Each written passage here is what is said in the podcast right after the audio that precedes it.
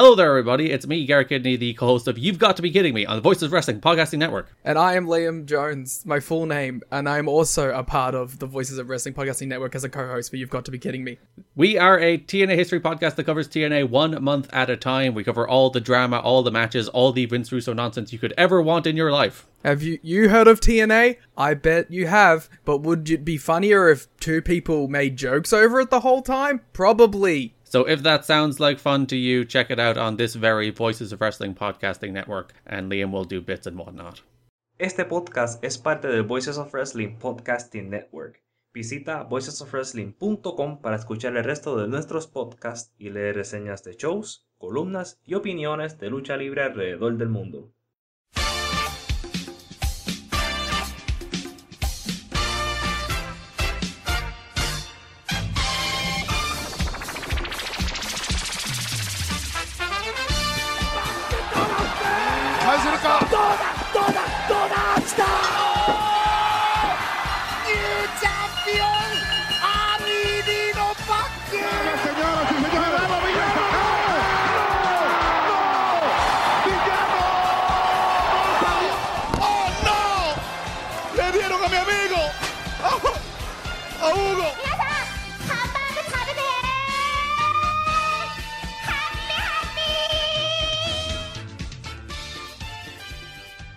Ya estamos de vuelta, gente bonita, con otro podcast de los Lucha Jovers, programa que forma parte de la familia de podcast de Voices of Wrestling.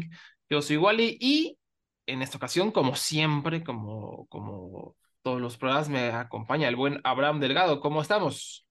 Estamos bien, estamos perfectos, saludables, porque yo estoy listo para el evento más grande de la historia de la lucha libre este domingo.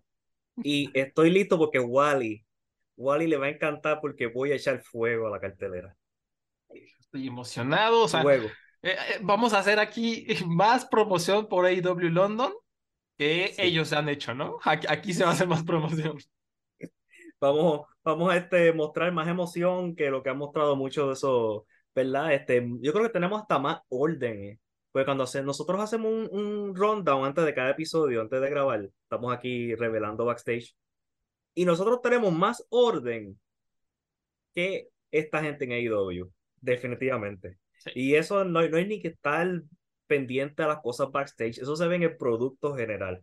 Pero nada, y además de, de AEW, ¿qué más vamos a tocar hoy? Vamos a hablar del G1 Climax, un análisis frío, ¿no? Porque ya pasó un siglo, pero pues vamos a hablar un poquito de, de, lo que ha pasado en New Japan, de quienes lucieron como estrellas, quienes no lucieron como estrellas, un poquito el panorama de, de la empresa. Y también, pues ahí al finalcito tocar, ¿no? Con, con pincitas Triple Manía, SummerSlam, algunas otras noticias que, que, que valga la pena de la industria, ¿no?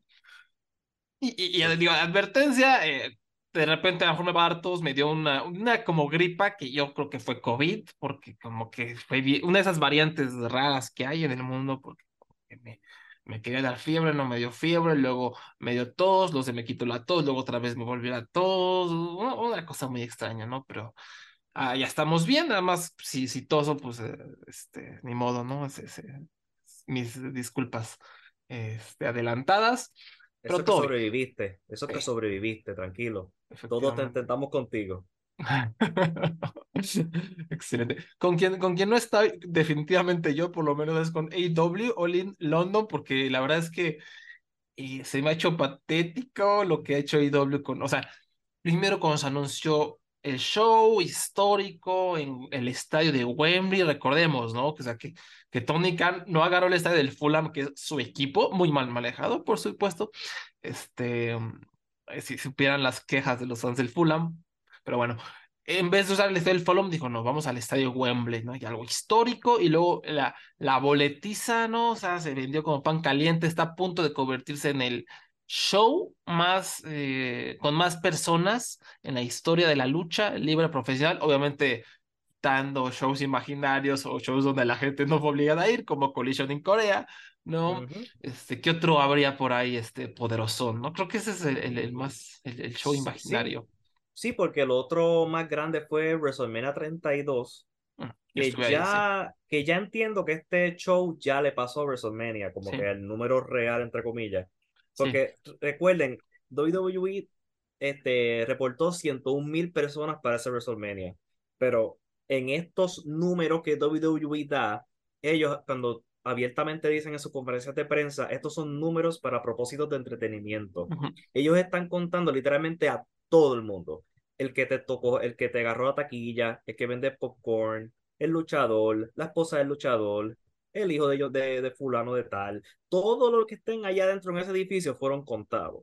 Así que es, esto es lo que se está, lo que, lo que está haciendo, en lo histórico es que es, esto es taquillas vendidas, distribuidas y fanáticos adentro. Estamos hablando de fanáticos nada más. Así es. Eh, has- hasta a veces en sus propios, eh, ¿cómo se llaman? Sus reportes financieros, ellos mismos dan el, el número real, ¿no? Este, Sí. tampoco es que nos estemos inventando unas cosas, no, ellos mismos dan el número real y ya dicen, no, pues el número que dijimos en la transmisión pues será para propósitos de entretenimiento, ¿no? Que es algo que por supuesto que los fans de, de la WWE no entienden. Y hasta se pusieron a inflar números ahí en Wikipedia y contaron los, las taquillas de WrestleMania de los últimos años para que fuera uno solo. O sea, están tan mal, del, o sea, tan inseguros que se pusieron a alterar la Wikipedia para que WWE siguiera siendo el, el, eh, la empresa con el show más grande, ¿no? a pesar de que no es cierto. Y, y, y van a, a pesar de que All In le ha ido muy bien, va a superar a WWE el próximo año o en dos años, no sé, eventualmente ya, ya están moviéndose, ¿no? Para hacer su, su show en, no sé qué va a ser un WrestleMania o qué, en, en, en, Lond- Sí. en Inglaterra y pues, van a superar eh, probablemente ese récord. Sí, sí, porque vamos, esto no es casualidad que John Cena salió en el in the Bank de Londres hablar de traer WrestleMania a Londres. O sea, que esto claramente es un empuje de, de John, ¿sabes? De la WWE diciéndole al gobierno local, miren, si quieren, si quieren WrestleMania está disponible, den el dinero y pues este, esto y también quieren ese récord. Ellos quieren el récord de ser la empresa más importante con el número más grande. Y, y sabes Pa- para su, eh, eh, más bien, alabando aquí eh, a la WWE, está cool que, que si ellos tienen ese récord, sí lo van a alentar, sí lo van a mostrar, sí se van a mostrar emocionados por ir a Inglaterra, no como IW, que, que parece que, que se van a presentar en, no sé, en, en la arena de, no sé, de Tepito, o la, cualquier arena chafa del mundo, cualquier arena chiquita, porque pues no lo promocionan, no les importa, el cartel está ahí como, es un buen cartel, lo, lo vamos a analizar, pero pues ya, o sea, eh, ha estado, ¿por, por qué está pasando esto ahora? ¿Por qué AEW no promocionó nada? No habla en la transmisión de AEW London, no dice que, que es el show más grande en la historia de la lucha. ¿Por, por qué les, les valió camote todo esto? Y a los luchadores también, o sea, parece que a la única que yo he visto alardear y ser feliz es a Emi, Emi Sakura, ¿no? Que se nota ahí alguien que ha, ha, ha luchado en arenas chiquititas, enfrente de 20 personas, en un café, este, Ujú. y se nota esa emoción, o sea, de, de alguien que, que realmente que comprende lo histórico y, y lo padre que va a ser eso. Y a diferencia de todos los demás, que pues, eh, me vale gorro, ¿no? Se me ha hecho bastante desagradable. ¿Por qué, ¿Por qué pasó esto? es que en estos momentos AEW se ha demostrado que hay una desorganización total. Porque cuando anunciaron este evento, yo pensé, ¿verdad? Yo inocentemente, pueden escuchar Jover del mes de abril y mayo, donde yo dije, ah, yo, ellos deben tener ya cuáles van a ser las luchas. Y ellos tienen el verano planificado, tienen algo para CM Punk, algo para MJF, algo para Adam Cole, y, y esto va a percolar para All Out a la que es la próxima semana.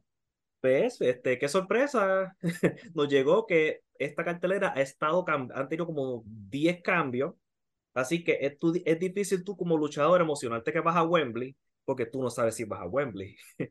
Ah, este, la única lucha que estaba de seguro que iba a ocurrir era MJF contra Adam Cole. Fuera de esto, no fue hasta hace cuatro semanas que nos enteramos cuál es el resto de la cartelera. Cuando FTR retó de la nada a los John Box, cuando sacaron este, este, la, cuando todavía tenemos el estatus de Kenny Omega que no sabíamos qué iba a hacer, igual que Hangman Page. Este, hay, eh, todavía había tanto desconcierto que como luchador va a decir voy a Wembley si no sabe si va a Wembley. Y esto es uno de los grandes problemas, ¿sabes? Hay un problema de orden en esa empresa que al, sabe que al sol de hoy esa cartelera va a cambiar. ¿Sabes? Estamos hablando de esa cartera hoy y, hasta, y te aseguro que el día antes en Collision esa cartelera va a cambiar. Porque hay una falta de organización y hay demasiados cocineros en la mesa. Ahora mismo no, no se nota que hay una visión de este, destacada en la empresa. Es como que están tratando de hacer muchas cosas a la vez, todo el mundo quiere hacer todo lo suyo y nada está resaltando. Y pues, ¿y por qué la empresa no le ha dado promoción a esto? Yo no sé por qué, porque el WWE ahora mismo está alardeando de sus 90 mil taquillas de WrestleMania 40 en la noche 1 y noche 2. Bien hecho. Yo no sé, yo no sé por qué AEW, desde que la empresa abrió, cuando se anunció el show, se vendieron 30 mil taquillas en la preventa ya estaba en 60 mil la primera semana. Yo no sé por qué ellos no tuvieron desde ese primer día en la semana. Ya tenemos 60 mil fanáticos en Londres que van a vernos. Eh, no se lo pierdan, no se lo pierdan. Y nunca alargaron sus números, no han dicho lo importante que es este show. Lo increíble, ellos ni siquiera dijeron cómo se iba a transmitir este show. Que mi teoría personal es, es que yo creo que AEW estaba apostando a que Max agarrar a la transmisión de Olin. Y parece que hubo un fallo en la negociación porque, al igual que IW, Warner Discovery no sabe qué está pasando atrás. No, pues es que ya dijeron, ¿para qué si ya tenemos triple manía? ¿Para qué necesitamos estos shows moleros, no? De Londres. Exacto. ¿Por qué Olin si tenemos dos triple manía que ni siquiera lo transmitimos completo? Pero más tarde hablamos de eso. Pero este, esa es este, e, ese desconcierto, ¿sabes? Cuando tú ni siquiera sabes cuándo vas a transmitir esto, ni los luchadores saben si van a ir o no, pues es un poquito difícil tú emocionarte. Porque ahora mismo Ricky Starks es uno que está supuestamente suspendido en historia. Él va o no va a Pauling. Él no sabe, estoy seguro que él ni siquiera sabe. Eso es un ejemplo. Mm, madre. suena, suena como una empresa muy, muy saludable emocionalmente, ¿no?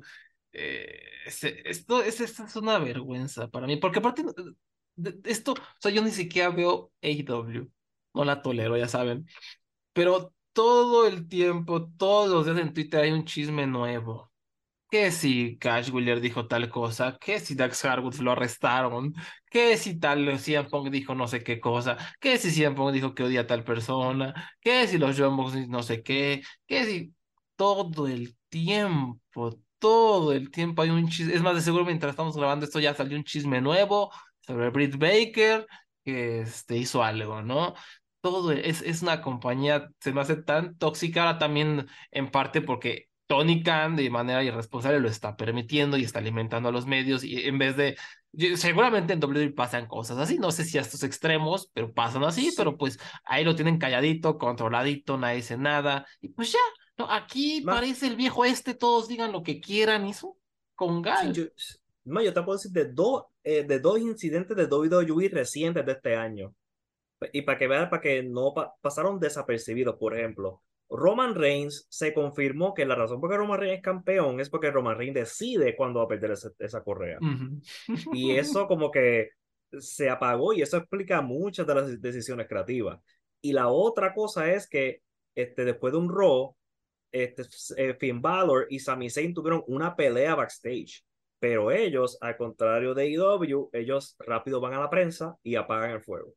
Y por eso es que salen más noticias de un lado y de otro. Porque las dos empresas están llenas de toxicismo. Lo que pasa es que no escuchamos más de una que de otra porque una es mejor, ¿verdad? Teniendo el control de eso. Sí, definitivamente. Y también yo, y también yo creo que ahí, ahí debe haber ahí un poco de cuchara de los medios de como que los medios más mainstream son súper pro WWE, entonces ellos nos ayudan a apagar el fuego y al, mismo tiempo ayudan a esparcir las llamas de lo que pasa en AEW, ¿no? También hay algo bastante chafa, bastante desagradable y irresponsable en cuanto a periodismo se refiere, pero creo que a raíz, de, de raíz viene de Tony Khan y, de las decisiones mediáticas que son un, congal. y, y, también me da risa que escucho podcasts, veo tweets, Veo, o sea, gente ya total, o sea, gente que se burla de, los fanáticos de WWE, que alteran números de Cage Match, en Wikipedia y lo que sea. y son iguales los de IW, o sea, todo lo que esta empresa es bueno, ¿no? Este chisme no le hagan caso, este chisme no pasa nada, no sé por qué se enojan de que haya tantos chismes y eso está muy emocionante, eso está, de esto se trata la lucha libre, no solo hace, o sea, si, si tú, Juanito Pérez, te mama esto de los chismes y, estás y quieres que haya más chismes, te equivocaste, no te gusta la lucha libre a ti, te, te, estar viendo Succession en Archivo Max. no, si, si, te gustan estos pedos aguados, te equivocaste, tendrás que estar viendo una telenovela o estar viendo una serie, una, te, un, un, una película, ¿no? Porque esto no es lucha, no tiene nada que ver con lucha. Eh, y me da risa que justifican y, como fans de la WWE, o sea, totalmente ya en, fuera de sus cabales, cualquier justificación para decir que AEW no, no pasa nada, está bien, y es, es, me hace tristísimo tristísimo que esta empresa, que se supone que es la alternativa a la WWE, que todavía lo es, aunque ya cada vez menos, hmm. eh, y sus fans ya, o sea, todo, todo, lo que no debe haber pasado está pasando, desde, desde amiguismos, contactos que se ayudan, gente que no quieren comprar a otros, problemas del vestidor, sus fanáticos ya también se volvieron tóxicos, cuando antes se supone que era todo amor, eh, entonces sí es este tristísimo lo que, lo que pasa con AEW, aunque tengan las luchas buenas que tengan y, a mí me, me, da mucho cringe esto de que todo el todo, o sea, yo nunca escucho ya a Abraham de, no, el luchón que se echó Rush contra Daniel Bryan, Brian Danielson, perdón, oh, el luchón que se echó eh, John Boxley contra no sé quién, ¿no? Ahora, lo único que escucho es que CM Punk la hizo de pedo, no, o sea, el frijolito. El frijolito le dicen porque es bueno para el pedo al 100 Punk. Hijo de la frega, todo el tiempo. Se veía venir, lo dijimos. O sea, eh, Don Pedos, si vas a traer a, Don Pedos, prepárate para apagar los incendios, ¿no? Y, y pero no los apagan, solo a, meten más leña a las llamas y pues, qué hueva, qué para me, me, da mucha hueva todo esto del drama y qué y, y lo de la lucha que tú dices ya no están sonando porque ya la programación ha cambiado, tan, ya ha cambiado ya tanto que ya estos luchones no están ocurriendo en televisión. Lo que hacía Dynamite diferente, este, y, pues ya no, no está. No, este, porque ahora hay demasiados segmentos estilo WWE, muchas entrevistas, este, las luchas son luchas, no hay luchones, sino luchas sencilla de tres estrellas y tiene que estar Orange Cassidy cargando con el peso y John Moxley de, de la parte luchística de la, de la empresa. Y, es parte del, del, caos de que, como que Tony Khan, lo que decía hace rato, ¿no? Que Tony Khan no sabe qué quiere, y ahora ya le está empezando a copiar la WWE. De, de cierta manera tiene un poco de sentido porque la WWE le está yendo muy bien con sus eh, teatros, con sus telenovelas, ahora sí ya son telenovelas, le está yendo bien con eso, ¿no? Están subiendo los ratings, le está dando muchísimo dinero, pues Tony Khan lo copió y o lo está intentando copiar, pero como que está intentando a lo mejor conciliarlo con su estilo y pues el resultado es un caos total, ¿no? Y para mí es un error, y sí creaste esta fanaticada, si creciste de esta manera tan grande, si has creado lealtad y felicidad de nuevos y viejos fanáticos, pues sigue haciendo eso, ¿no? Por eso la gente quería AEW para una alternativa y que está haciendo güey copiar a, un desastre, un desastre. Ojalá el Fulham descienda, ¿no? La verdad. Sí, eh, y, y, y, a mí, si tú me dices que él desapareció de ahí, a mí ni me sorprendería. Porque hay, es que el programa es tan disonante, los segmentos y, y, la, y los dos programas, que se nota que hay más de una fuerza creativa ahí. Y ese mm. también es parte del problema, porque tú, y, y, él contrató mucha gente, especialmente productores de WWE, para que lo ayude a trabajar en esto, pero tú tienes que tener una visión de qué tú quieres que sea tu empresa.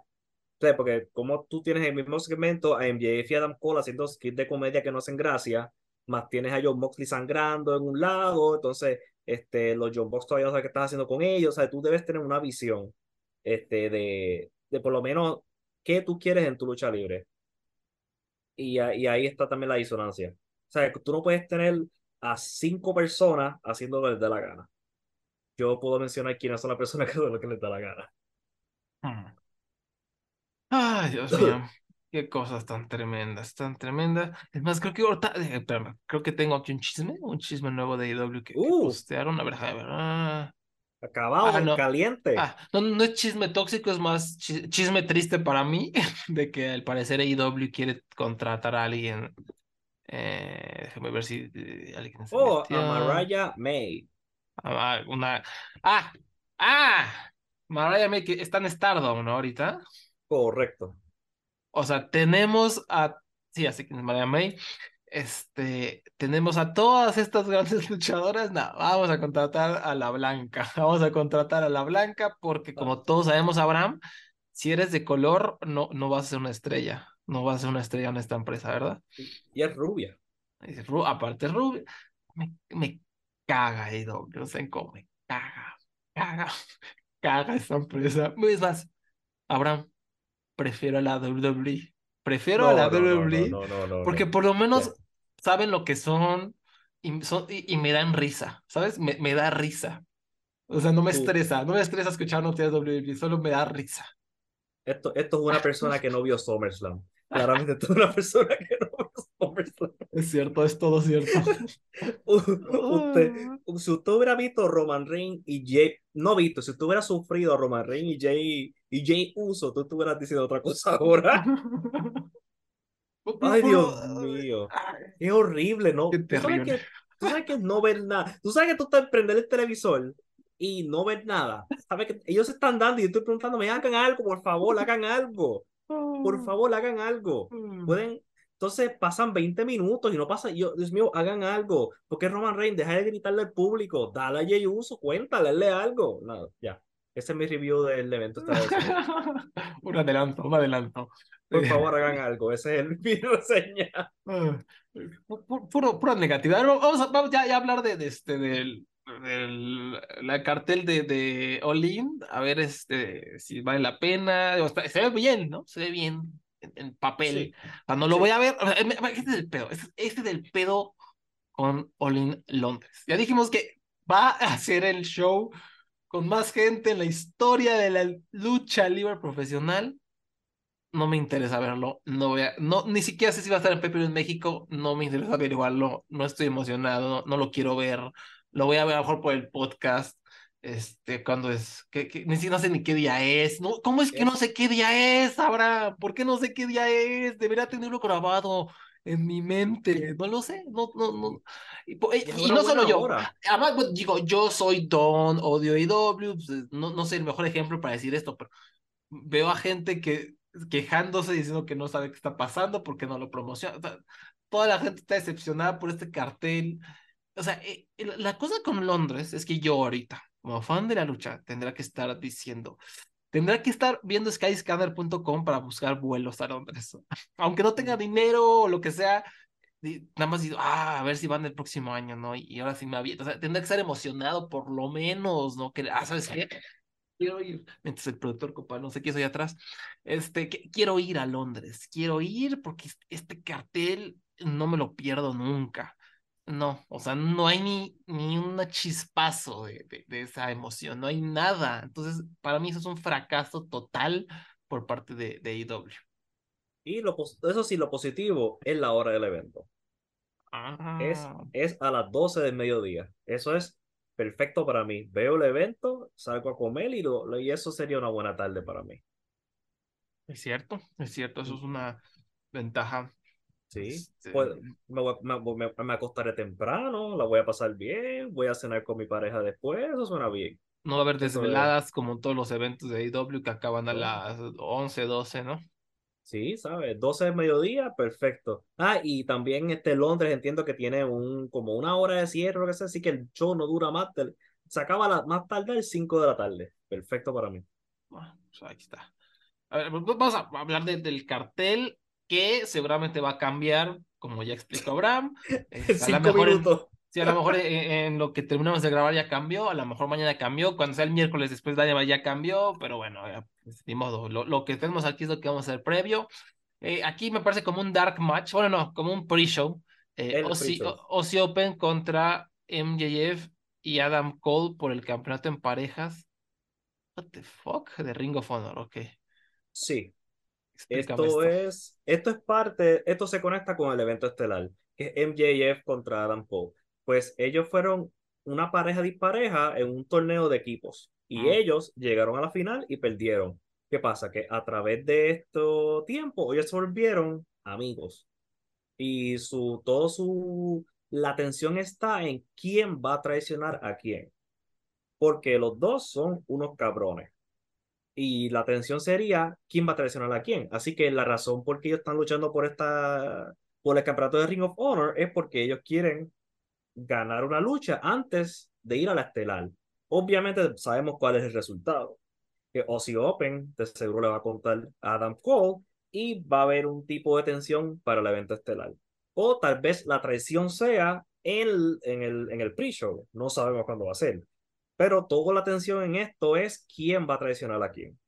Así que, este, y es la única lucha del evento, la estelar, la que te diría que realmente hay uno, un tipo de, de, stakes, un tipo de, de que cualquiera puede ganar y, y lo, lo, y te diría que es lo, lo más interesante del show. Lo único es que de esta historia es que esta, esta ha sido, en papel suena bien la historia, pero como ha sido construida, ha sido con los peores segmentos que he visto en la televisión de AEW. Unos segmentos de comedia donde yo todavía, este, como que me falta, no, no sé, no me da, la, no sé, quién, no sé quién ve estos segmentos y se ríe. Uf, no, y seg- con, MJF, que es tan buen actor, seguramente estamos viendo a Steve Martin en vivo, ¿no? Sí, son estos chistes por como que, ah, fuimos a un restaurante chino. Ah, esta comida está muy caliente, vamos a tomarnos esta agua. Ay, no, esta agua era alcohol. Oh, oh, oh. Y como que esto es, eso es chiste. O cuando van a luchar contra Aussie Open, hacen chistes de Crocodile Dundee, hacen chistes de- del del Crocodile Hunter y tú, pero y yo no sé quién ve estos, quién ve estos skits que son grabados como skits de, de Saturday Night Live y cómo lo aprueban a televisión.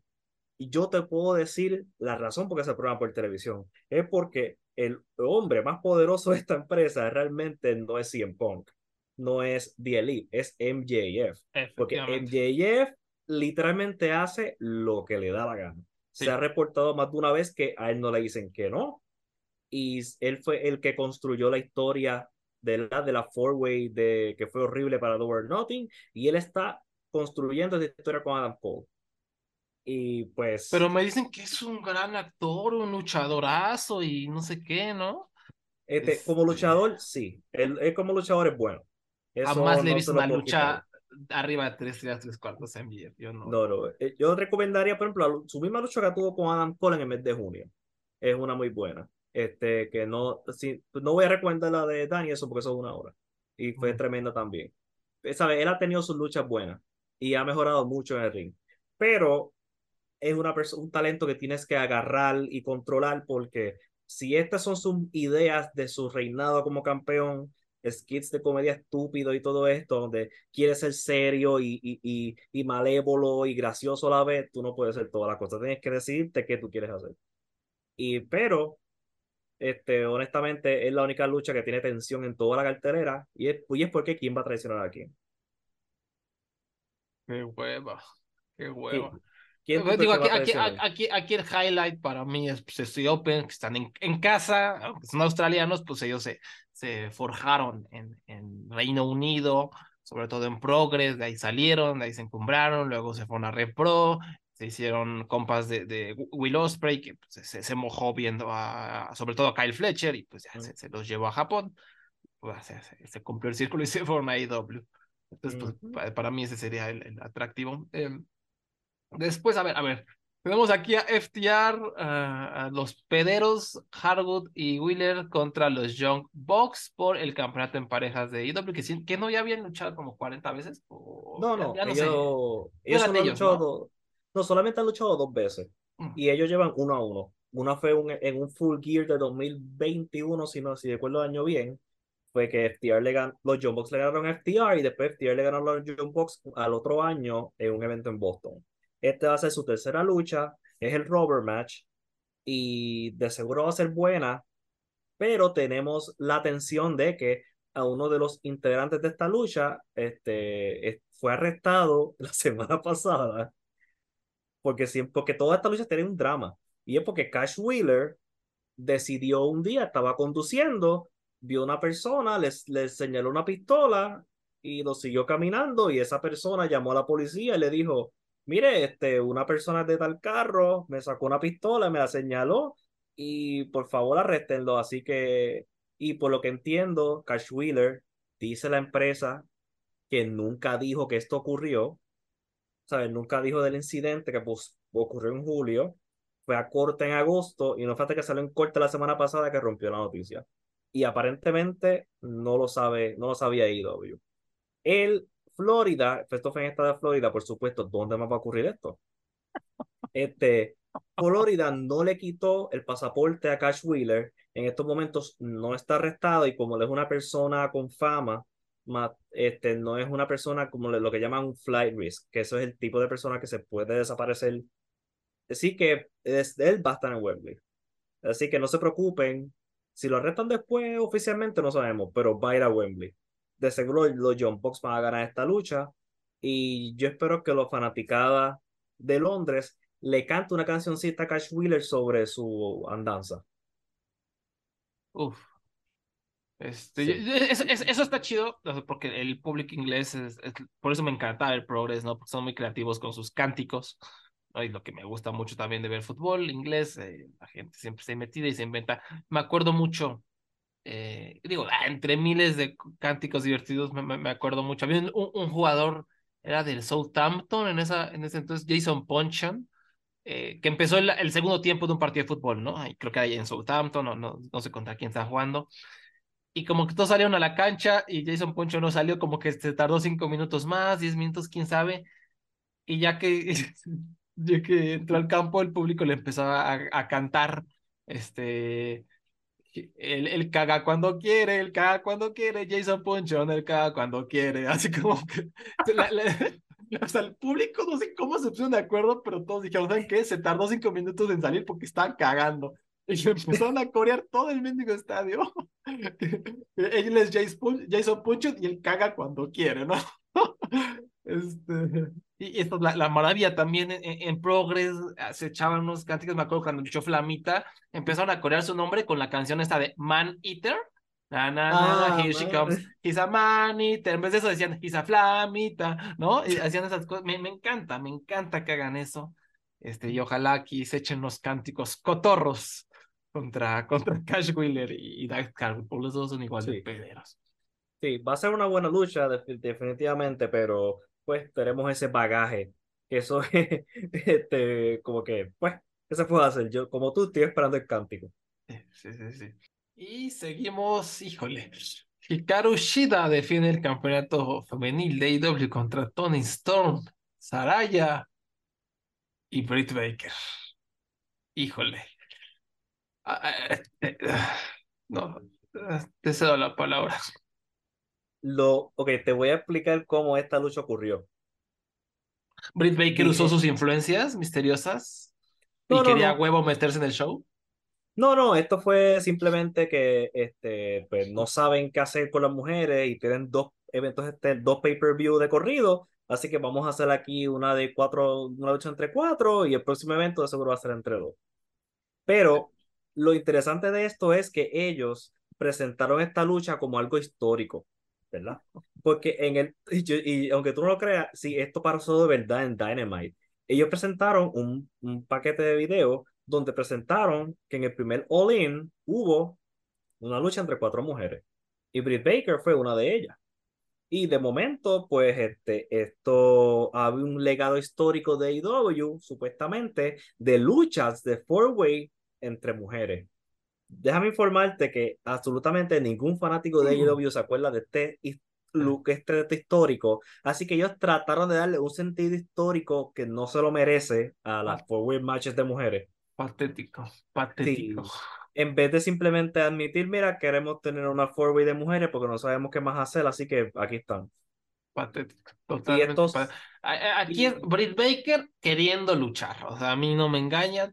Britt Baker, que tiene ahí su cuchara y es la, casi, es la MJF de las mujeres, quiere luchar, entonces dijo, no vamos a tener a Tony Storm que está en su casa, que está es querida, aquí se forjó, aquí se fogueó, bueno, Eh, para los que no sepan, Tony Storm inició y se encumbró en Progress Wrestling. fue muy importante para el ascenso de esa empresa. Saraya, que es de casa, por supuesto, no. Tengo que estar yo, Britt Baker, ¿verdad? No puedo dejar que las otras luchen, tengo yo que estar. ¿Qué hueva de Y, empresa? tam- y también esto es un plan B. Esto es claramente un plan B. Porque de seguro el plan original, como todo estaba pintando, era Jamie Hayter contra Tony Storm. Y pues, este, Jamie Hayter está fuera lesionada. Y este es el plan B, C, quién sabe si es el plan Z. Porque como esta empresa tiene planes nuevos toda la semana. Y esto fue el resultado. Desastre. Un Además de que Saraya, qué bueno que está, ella no puede luchar uno contra uno. Ya, ¿sabes? Ella tuvo una lucha en Rampage eh, hace dos semanas contra Sky Blue y fue una lucha tan y tan mala que empezaron a salir reportajes en vivo desde la arena diciendo, ustedes no van a creer lo malo que es esta lucha. Es como que se empezó a regar la voz entre los fanáticos. Y como eh, gracias al- a la magia de la edición, pues lo pasaron por Rampage el viernes y pues no se vio tan horrible como muchos estaban explicando y vaticinando. Eh. Ya Sara ya está, está frita. Mm. Darby Allen y Sting contra Mogul Embassy, AR Fox y Swerve Strickland, una lucha en parejas de ataúd. Eh, me, me, me da mucho gusto que AR Fox, un vato que se le ha pasado talachando años y años y años en el circuito independiente, para mí un luchadorazo. A lo mejor hoy, hoy ya no tanto como hace cinco años. Eh, me da gusto que lo vaya a tener su momento aquí en Londres frente a 70 mil personas. Y esta lucha es la otra que tiene una historia que es yo diría que es bastante buena y aunque tú no lo creas, es básica. Te voy a explicar la sencilla la historia. Darby Allin creció, ¿verdad? Con AR Fox y Stuart Strickland en Seattle.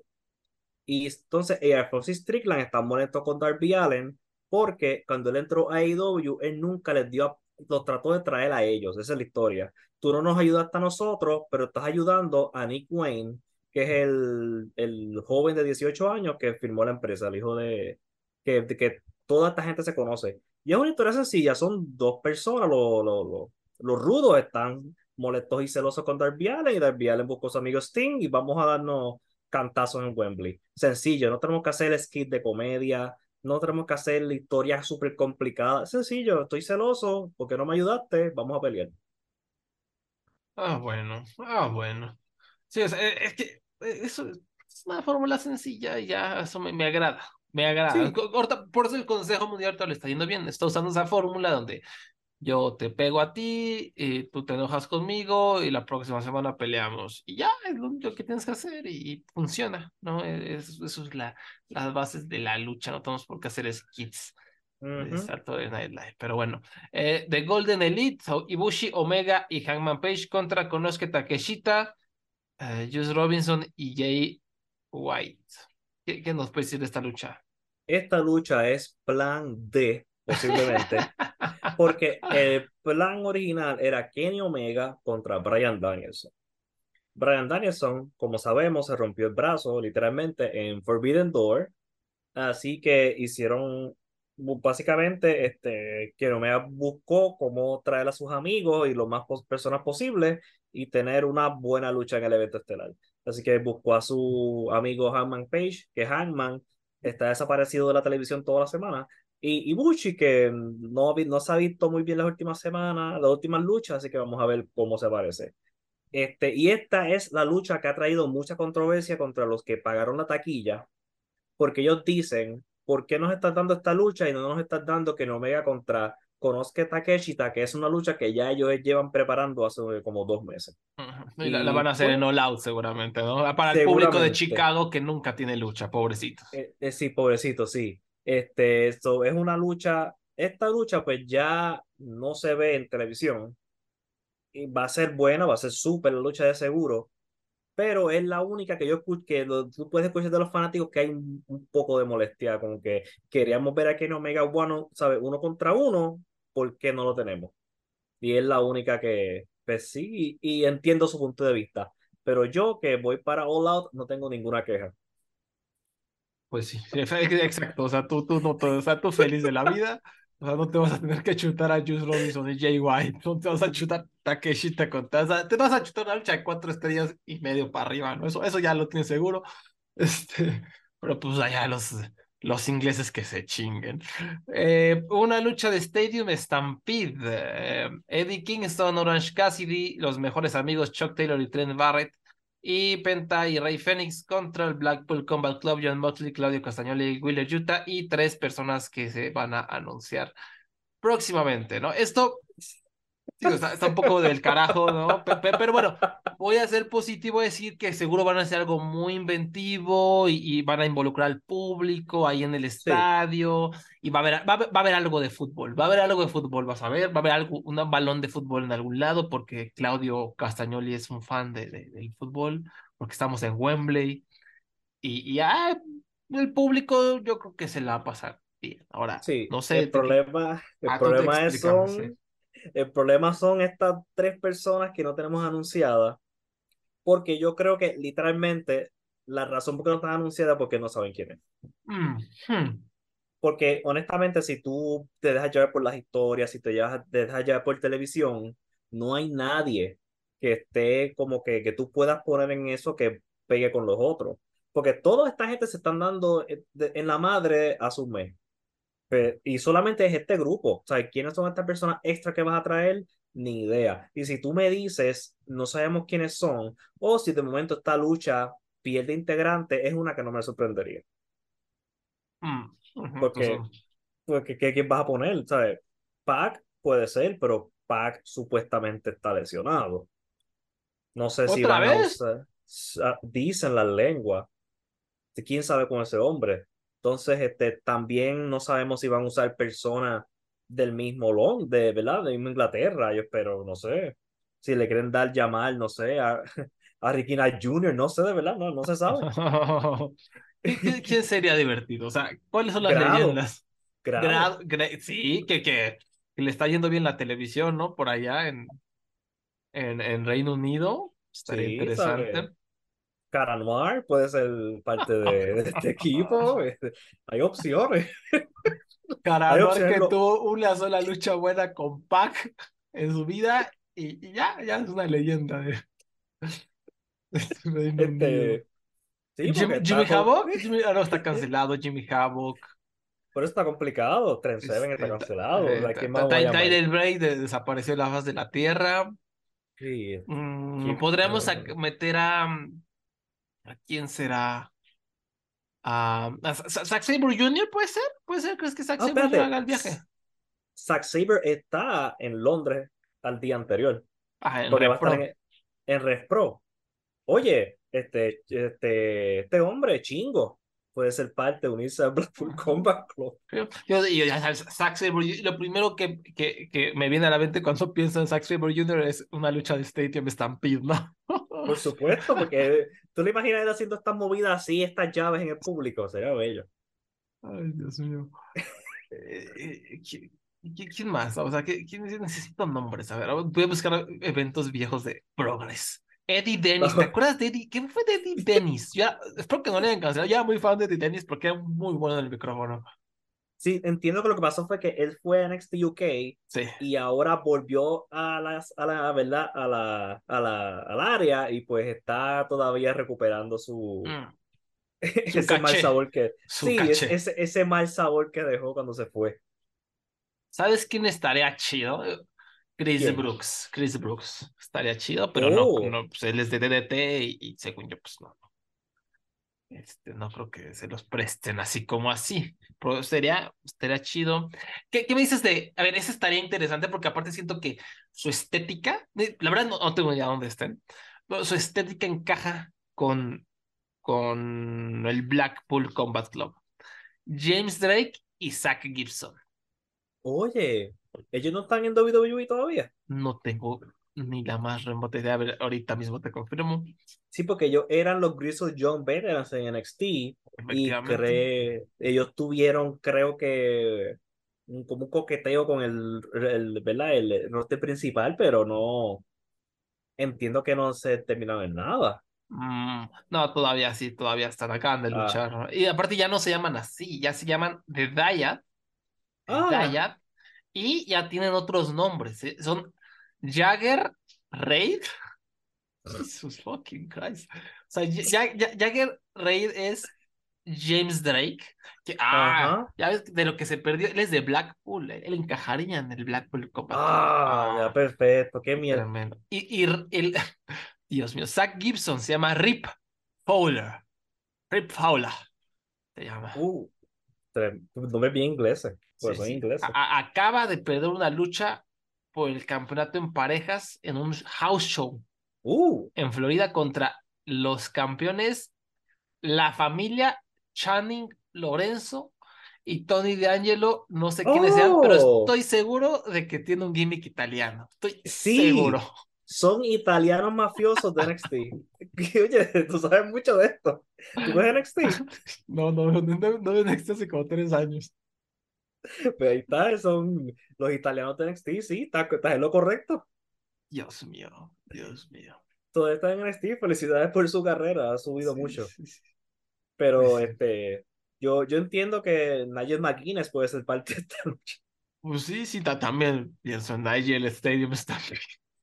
Este, Shingo estaría chido, o sea, Shingo creo que sería un, un buen pick. Shingo estaría cool, ¿no? Este, híjole. Y, y a ver, vamos a ver quién está en el show de Rep, por aquí tengo la cartelera abierta. Em, Michael Loco, pues no sé. Pues, será, será extraño. Sí, no, Ricky Knight Jr., pues tampoco es que sea el, el, el- Ishii, Ishii puede ser Ishii. Oh, sí. Ishii podría ser este Flash Morgan Webster y Mark Andrews. Estaría interesante, pero no creo que funcione. Luke Jacobs. Luke Jacobs puede ser. eh, Shibata. Shibata. mm, Oye, Gay Kid. Es que estaría raro porque es del Bullet Club, entonces, ¿qué está haciendo ahí? Ah, Como- no, verdad. está, está raro. Está raro. Dan Malone, ahora también es del Bullet Club. No, Pues, está. ah, pues, a, ver, a ver qué sorpresa. Igual van a para- llevar a Powerhouse Hub. Una, una- va a ser una jalada. O a lo mejor traen acá. ¿Cómo se llama? Este hombre que se, era como los Scorpions, este, se retiró a cada rato. Ay, una, una Este. leyenda que estuvo en TNA, un inglés muy bueno. Este. Ah, Doug- Douglas, este. Ay, Sí, Dios sí, sí, sí, sí, Doug, Doug- Doug Williams, Doug Williams. Sí, sí, sí. ¿Tú crees que puede ser? Puede ser. Está, estaría chido, la neta, estaría chido, ¿no? También sería una recompensa a su, a su carrera, pero igual, o sea, no, ya estamos delirando. Va a ser pinche, sí. este, Vamos a ver qué ocurre. Orange Cassidy. Este, Will Ospreay contra Chris Jericho, una lucha con medio de ensueño, ¿no? Nunca se ha dado. Eh, Jericho, no sé, ya, ya, no lo está luchando tan bien, pero pues es Will Ospreay que, que le sacó una, que le saca luchas de cuatro sillas a las rocas, que, que al rato vamos a hablar de eso, le, le, le sacó una lucha del año a, a Naito noqueado. O Sí, sea, eh, tuvo una increíble. lucha con Yoshihiko, Will Ospreay, y este, Y tuvo una buena lucha con Tangaloa, de todas las Tangaloa. personas. O sea, yo me quedé sorprendido, yo, wow. Sí. Y, y le, Tangaloa le ganó y yo dije, oh, wow, fue merecido. Y además, Chris Jericho, que es alguien tan inteligente, va, va, o sea, a pesar de sus Sí. limitaciones, lo que sea, va a encontrar la manera de hacer esto. chido. Entonces, pues yo supongo que esta, esta suena como la lucha de la velada, ¿no? Bueno, después de FTR contra los Young Bucks. Sí. Sí, y la, este, y la historia es básicamente, el, el- el único problema de esta lucha es el efecto Don Callis, porque la, en, la- en realidad Will Ospreay está representando a Don Callis porque le dio a Chris Jericho. Este, Y va a una- tener, va a tener guardaespaldas de grado militar. No, no lo mencionaron, pero todavía vamos a esperar que pasen Daniel Bryan Collision. Sí, sí, en Punk deja entrar a uno de los dos. Mm, Sí, sí, sí, es que CM Punk no está enojado. O sea, toda esta gente es un asterisco, ¿eh, amigos? Porque si CM Punk está enojado con alguien, no va a entrar, ¿eh? O sea, Sí. aguas a Yarbox, aguas con su Jay White. Si le cae mal a CM Punk, no entran a Wembley. Pero bueno, hablando del Rey de Roma, CM Punk contra Samoa Joe por el. ¿Qué, qué es el Real World Championship? ¿Qué es, qué es esto? Ok, cuando el año pasado en, en Brawl Out, eh, digo, en All Out, perdón, me el nombre del evento, digo, del incidente, en el evento All Out, pues él ganó y a él le quitaron su campeonato. Y su historia es, yo nunca fui destronado, a mí me lo quitaron, yo soy el campeón real. Y él cogió la correa, le hizo la X de Straight Edge Mm. y le dijo, yo voy a, yo soy el campeón real. Bueno, Lo lucha contra Samoa Joe, que como sabemos una, una rivalidad histórica en Ring of Honor. Cualquier fanático de lucha libre antes de, de los 2000, desde 2000 y 2010, conoce esta rivalidad. Fue la rivalidad que elevó a Ring of Honor a un nivel más arriba. Fue cuando hasta gente como Dave Meltzer empezó a ver la empresa y, a, y seriamente a cubrirla. ¿Cuál es el problema con esta lucha? Hay varias cosas. Número uno, ellos dos lucharon en Collision el mes pasado. Y CM Punk le ganó. Le ganó con un paquete, pero le ganó. Así que la satisfacción de ver a Punk ganarle a su rival por primera vez, que el rival que nunca le había ganado, no va a estar en Wembley. Que esto demuestra que claramente ellos no sabían que esta lucha iba a ocurrir en Wembley. Porque si no, yo estoy 100% seguro que, porque, entonces, ¿por qué vas a tomar esa decisión estúpida? ¿Cómo tú vas a hacer CM Punk contra Samoa Joe en un sábado cualquiera, en, un, a mitad de torneo y que CM Punk le gane con un paquetito? Eso, ¿sabes? Es una decisión estupidísima. Si ese era el plan, es estupidísimo. Y aquí tenemos un grande problema. Vamos a hablar creativamente de CM Punk. Y, y esto es, el, es el, el, momento de por qué tú debes tener a alguien que diga que no y que agarre el talento y agarre la visión de creativa. Punk tiene como 10 rivalidades a la vez. Está en contra de Samoa Joe. Está contra Jay White y Jules Robinson. Está con Malakai Black también. Tiene rivalidad con Ricky Starks. Sea, él literalmente es, tiene como cinco rivalidades corriendo al mismo tiempo. Tiene su rivalidad contra MJF, que es este por lo del Real World Championship. Claramente, que, él que, es... que, por cierto, tengo entendido que, o sea, que siempre él sigue alimentando esa rivalidad, pero Sí. MJF que tiene más poder que CM Punk en la empresa, aunque usted no lo crea, Sí. eh, no, le vale gorro. CM o sea, no lo pela, no lo pela. MJF mandó a que CM Punk dejara de hablar de él. Y CM Punk dejó de hablar de él, por si están dudando de quién tiene poder aquí. Y más, él está empujando su rivalidad con The Elite, con Adam Page y con los John Box y Kenny Omega. ¿Sabe? El hombre está como que tirando para todos lados, no tiene algo, no tiene algo central. Y ese es el problema de este regreso de CM Punk. No tiene un foco. Yo entiendo que tú tengas dos rivalidades a la vez, o que tenga una que sea continua. Mientras tú, qué sé yo, estás con Samoa Joe continuamente, y, pero te encargas de Ricky Starks en, por, un, por un ratito y después vuelve con Samoa Joe, un ejemplo. Pero ¿cómo tú puedes tener seis rivalidades y estás tratando de buscar una que no va a ocurrir? So, esto es el momento este, donde tú debes agarrar al hombre y decirle, tú no puedes tener 10 cosas a la vez, estás afectando el producto porque no sabemos qué vamos a hacer contigo, tú tienes como 10 rivalidades y literalmente tú no puedes ser tú contra Collision. Y pues este, ese es el problema creativamente de CM Punk. ¿Verdad? Sin tocar los temas personales de que De que es un Este mojón, es- de que es un mojón. si tú no estás en su lista buena, pues tú vas a estar fuera de Collision. Como pasó con Christopher Daniel, el jefe del, del, del, del talento, nada más y nada menos. Y con Ryan Nemeth, que lo mandó a sacar de Collision dos veces. Hangman Page fue sacado de Collision el sábado pasado, pero dicen que no fue CM Punk, pero claramente fue alguien velando su interés.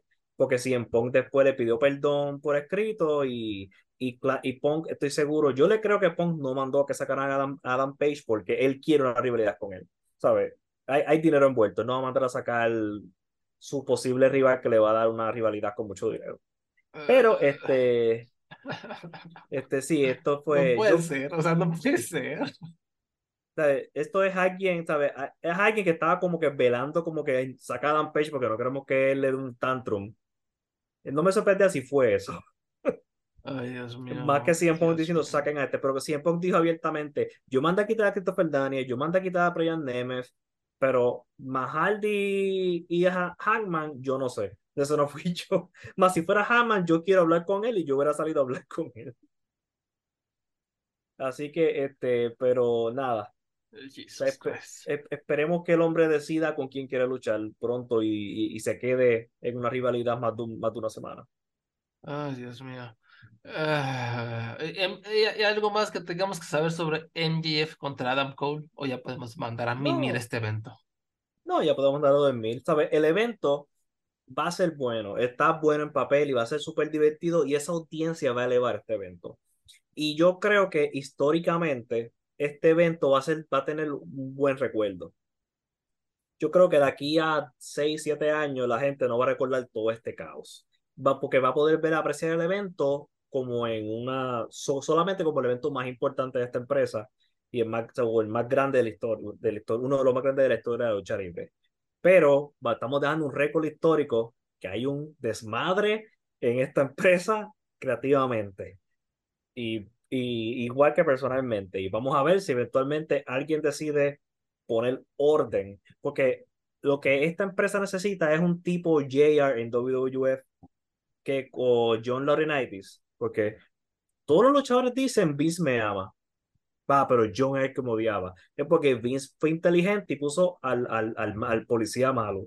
Tony Khan tiene que poner un policía malo que tenga que decirle que no a los 100 Pok, MJF, Jericho, o sea, esta gente, mira, no, sí, no, sí. No, puede, no puedes hacer todo lo que tú quieras aquí en televisión. Y yo creo que eso, y, igual que sentarte, y esta es la visión de la empresa.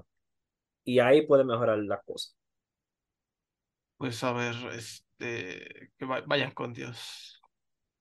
Ay, odio esta empresa, no sé qué decir, no sé, no sé. No tengo más comentarios. Yo creo que podemos pasar a hablar de, de por fin, de New Japan. Sí. Eh, del G1 Climax 32, o sea, el G1 Climax 2023, que ya pasó hace una semana, eh, un, día, ¿qué fue? El, de la final, el, este, el domingo pasado. Domingo pasado, en el que estamos grabando esto. El domingo 13 fue la final. Domingo 13, pero creo que vale la pena recapitular un poquito para ver hacia dónde va la empresa, qué pasó en el G1, cómo estuvo el formato y vamos, yo digo que a comenzar con la final, ¿no? Que, que fue Naito. O sea, tú, tú ahora dijiste sabiamente hace unos meses cuando Sanada ganó el campeonato que pues parecía como que la historia natural es que Naito bueno, que, que, que, Sanada enfrentara eventualmente a cada ingobernable hasta llegar a Naito y que Naito lo, lo destronara, ¿no? Pero pensamos que esa, esa, lucha iba a ser en Dominion, ¿no?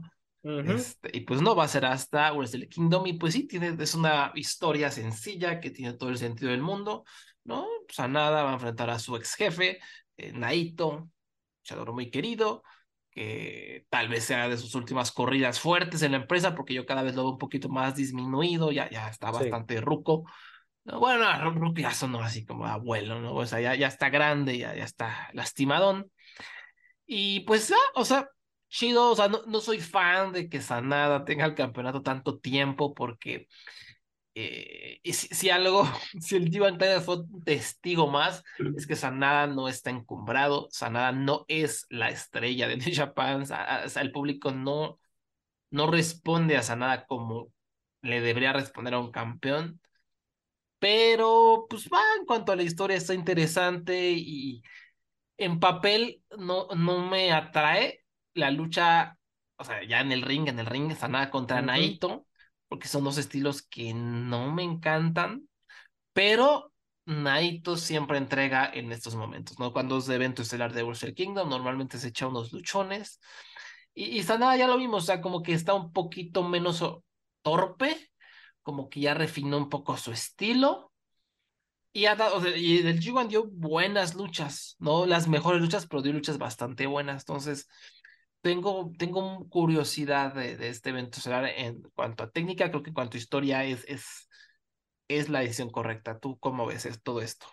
Sí, eh, y Naito se lo merece, especialmente porque su gran corrida fue asesinada brutalmente por la pandemia. Sí.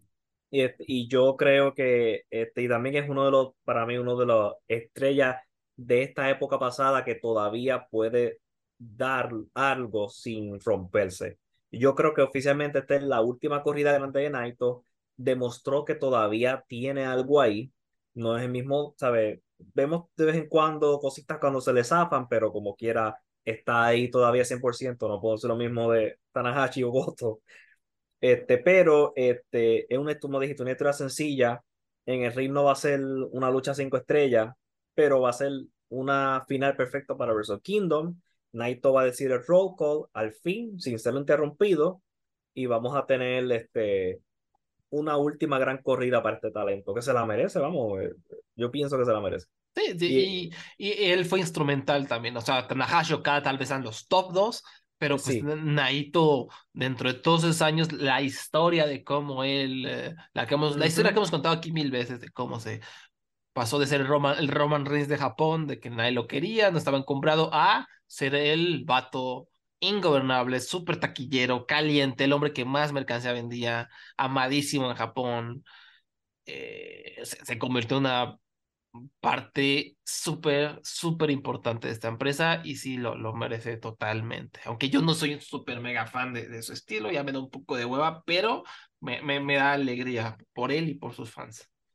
No, y que su. Y, y, él, y él es uno de los mejores luchadores en estas finales y estas luchas grandes. El tipo está, eh, es como que yo viendo esta final y su lucha con Osprey, yo como que, wow, por eso yo fucking amo a Tetsuya Naito. Como que tuve como que este recuerdo de que, oh, por esto es que me gusta esta empresa, por estas luchas y estos momentos como estos, y por estas luchas, este, porque es como tú dijiste, a pesar de que él se convirtió en un muñeco la lucha con Osprey, y eso estaba en camino a una lucha inolvidable. inolvidable. Yo, yo, creo que iba para hacer así lucha de la década, iba, iba Uf, que vuela y a mí sí me, o sea, me perdió, no totalmente, pero sí ya se, notaba que pues, está, sí, no, no, o sea, no, no, pude, o sea, se, notaba que Naito no estaba haciendo nada y que Osprey estaba cargando con todo, o sea, se vio muy falso para mí todo, aunque aplaudo, o sea, que, que, hayan acabado la lucha me parece increíble, ahora que no creí nada de lo que estaba viendo es otra cosa. Sí, sí, y no, y que Osprey estaba gritando, final, no sé si lo escuchaste. Sí, sí, sí. sí, eh, eso que le dijo este Hidden Blade, y entonces Kevin Kelly como que lo cubría. Mira, le está como que avisando para como que tratando de cubrir lo que estaba pasando. Y después le dijo como que One More Destino, o algo así le dijo, y le, y, y básicamente hizo dos, se hizo él mismo dos destinos con el cuerpo de Naito. Porque Naito no estaba ahí y, y todo queda eso, era como que eh, una, no sé si recuerdas en WrestleMania que eh, Man se cayó al piso y Domi se quedó como un tonto. ¿Sabes? Claramente te nota que no son dos profesionales y ah, no sí, Sí, sí, sí, sí, fue, fue esa tontería que se resbaló Chin y, y Mi se quedó trancado. Imagínate otro luchador en esta situación donde literalmente el otro hombre no está, está ahora en, en, en durmiendo en una cama en Tokio mientras estamos los dos en el ring. Sí. Sí, sí, sí. No, profesional totalmente. Will Osprey, eh, creo que, no sé si ya podemos pasar a hablar de eso, pero creo que fue el MVP del torneo, como, como se esperaba, como siempre es, Will Osprey. Em, pero si yo te dijera em, quién fue tu MVP que no fue Will Osprey, ¿quién me dirías ahora? Oh, wow, que no sea Osprey. Eso, ya, tres. Eh, eh, eh, en lo que piensas, yo, voy a decir, igual estoy medio indeciso, pero tal vez, tal vez diría Cocada. ¿no? Es raro, pero como que Okada, yo no recuerdo haber dicho, este es el MVP del G1, ¿no? O sea, como que por alguna razón, como que Okada no me queda tan marcada sus actuaciones en el G1 Climax, no sé por qué. Pero aquí sí, me, me gustó muchísimo todo lo que vi de él, casi todo realmente. Tuvo una gran lucha con este perdón, con Yoshihashi, me encantó esa lucha, una gran lucha con Taichi, tuvo una lucha bastante buena con Zack Sabre Jr., em, la del fantasma también estuvo muy buena, siento que ahí le, falló un poquito el público, estaban en esas arenas de básquet como de secundaria, feísimas. Eh, a Kenta no fue una gran lucha porque es Kenta, pero fue de las más entretenidas de Kenta. Entonces creo que creo que acá tuvo muy buenas luchas, aunque pues hizo falta y algo. Em, Eddie Kingston, MVP suena demasiado, pero. El trabajo fuerte y, fue, y impresionó. Sí, sí, fue muy entretenido todas las noches. Cuando tú me dijiste esto, los nombres que me dieron a la cabeza fueron Eddie Kingston, Naito y Zack Saber y Suji como estos highlights que yo tuve de, de, como que todo lo que yo vi de ellos no hubo nada malo, no hubo nada que, que de lo que me quejaría con esto, ¿sabes? Yo no puedo decir lo mismo de Renarita, por ejemplo, pero este, pero sí, ellos fueron este, la, lo, lo como que las highlights. Y Okada, a pesar de que no tuvo un torneo muy flashy, tiene razón, todas sus luchas fueron buenísimas. Sí. Y Taichi y Yoshihachi, estos dos hombres para mí son Sí. unos highlights en cada G1. Porque Sí. ellos nunca van a ganar, pero ellos dan 100% lo suyo. Y esa lucha que Taichi tuvo contra Osprey, con eso del oído, yo, wow, qué inventivo fue eso. Sí. Este, Y, y yo, Yoshihashi contra. ah, Bueno, seguro vas, vas a decir lo mismo. Di- Dilo, dilo. La de, ¿tú dices la de Okada o la de Osprey? No, yo la Tangaloa, yo iba a decir. ¿Te acuerdas que hasta me dijimos, Ah. wow, le sacó una lucha buena a Tangaloa? Sí, dos personas sacaron luchas buenas a Tangaloa, Osprey y Yoshihachi. Yo me quedé sorprendido, yo acuerdo, yo se lo, escribí a Wally, Wally, mira esto, Yoshihachi y Tangaloa, tú no te lo pierdas. Eh, literalmente le dije, no te pierdas esto, eso es, ¿sabes? Yoshihachi se ha vuelto en este, no sé qué hizo, qué cambió, no sé si fue el 2020 y el protagonismo en esta empresa que tenía como seis luchadores que lo ayudó a elevarse, pero ha subido todo en todos los aspectos. Sí, y por eso me, dio mucha tristeza se me hizo injusto que, que tuviera cuatro puntos, eh, que fue el último del bloque. Sí. Y Kenta tiene seis, Tangaloa tiene seis, eh, Great Okan, que también para mí fue una papa, este, seis. Este sí me hizo muy injusto. Lo mismo que Ishii, lo mismo que Genare. Genare ah, Genare, es, eh, MVP, MVP Genare, eh, o sea, Sí. creo que se la daría también a él. eh, Él fue, era lo, lo que yo, yo siempre he sido fan de Genare y esto es- fue el torneo que, porque de repente hubo un momento en el que fue la pandemia y se perdió y ahora recientemente yo escuchaba a la gente así como decir, ay, Genare es una caca. Yo, ¿por, cuá- ¿por qué? O sea, ¿de- ¿desde dónde? ¿Desde cuándo? ¿No? O sea, yo me quedé como congelado en el tiempo Genare pre G1, Mm. perdón, pre pandemia, cuando iba a tener un push contra Ishii, iba a tener una rivalidad. Yo me quedé ahí congelado en ese tiempo y, y sigo, sigo teniendo fe. Y aquí era el Genare que yo siempre he esperado, era el Genare que, que yo pensé que iba a haber. ¿no? Que para mí es como el nuevo Ishii, ¿no? Es como un nuevo Ishicito, que el vato ruge y es intenso y, y, y, sus luchas son recias. Y, aquí con todo el mundo creo que tuvo luchas bastante, bastante buenas. No, no recuerdo una que haya sido así como mala, terrible. La, de Evil pues, seguramente ya ni me Sí. La de Finley porque es Finley, pero de ahí en fuera creo que tuvo un muy buen torneo. ¿no? Y que tuvo esa lucha con Mikey Nichols en su primera noche, que todo el mundo se quedó en shock. Sí, es cierto, cierto, Hasta- cierto. Sí, sí, Hasta porque, sangraron, sangraron y todo. sí, porque se dieron hasta en la madre y tú, mira, esto es la segunda lucha de Jumon, pueden calmarse. Sí, y, y, y, y, y Mikey, tú sabes que lo tocas, igual Mikey Nichols muy bien. O sea, Sí. porque yo, yo sí, cuando vi su nombre dije, no puede ser. Hasta, hasta Gino Gambino se burló en los comentarios cuando lo anunciaron. Este, y la, muy bien. O sea, luchador profesional que dio luchas de tres estrellas y medio a un cuarto. Todas bastante buenas, eh, todas bastante buenas. Me gustó lo que vi de, de Mikey Nichols.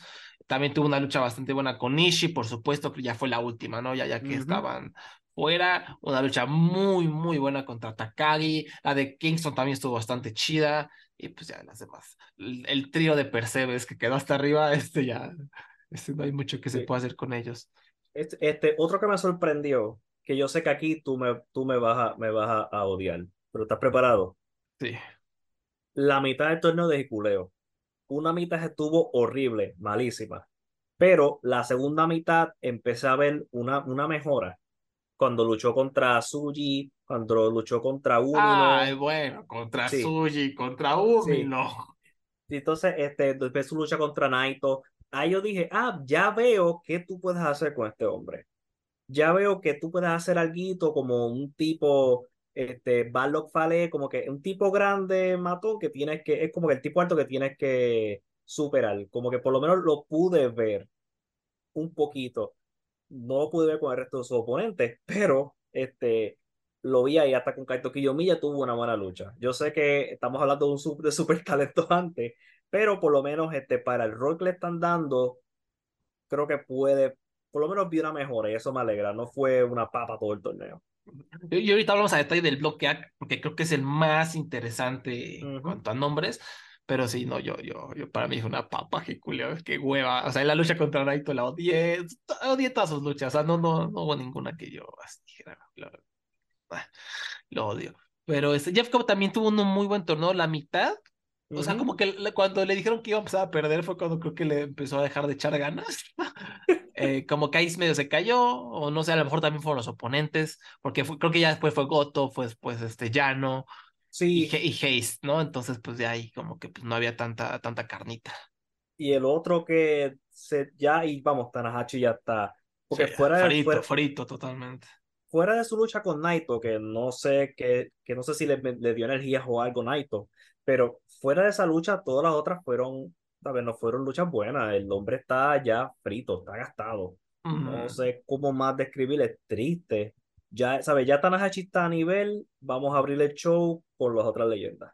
sí, sí, eso es un poco triste. A ver, ¿qué, qué me dices de, de Alex Coughlin? ¿No? Que también fue de, eh, de los highlights. A ver, es que de un lado tenemos a, a Gabe Kidd y su compañero de equipo Alex Coughlin, ¿no? Gabe Kidd creo que estamos de acuerdo que fue un poco de hueva Sí, eh, porque eh, su- todas sus luchas eran salir y hacer un brawl tipo LA Park, pero chafa.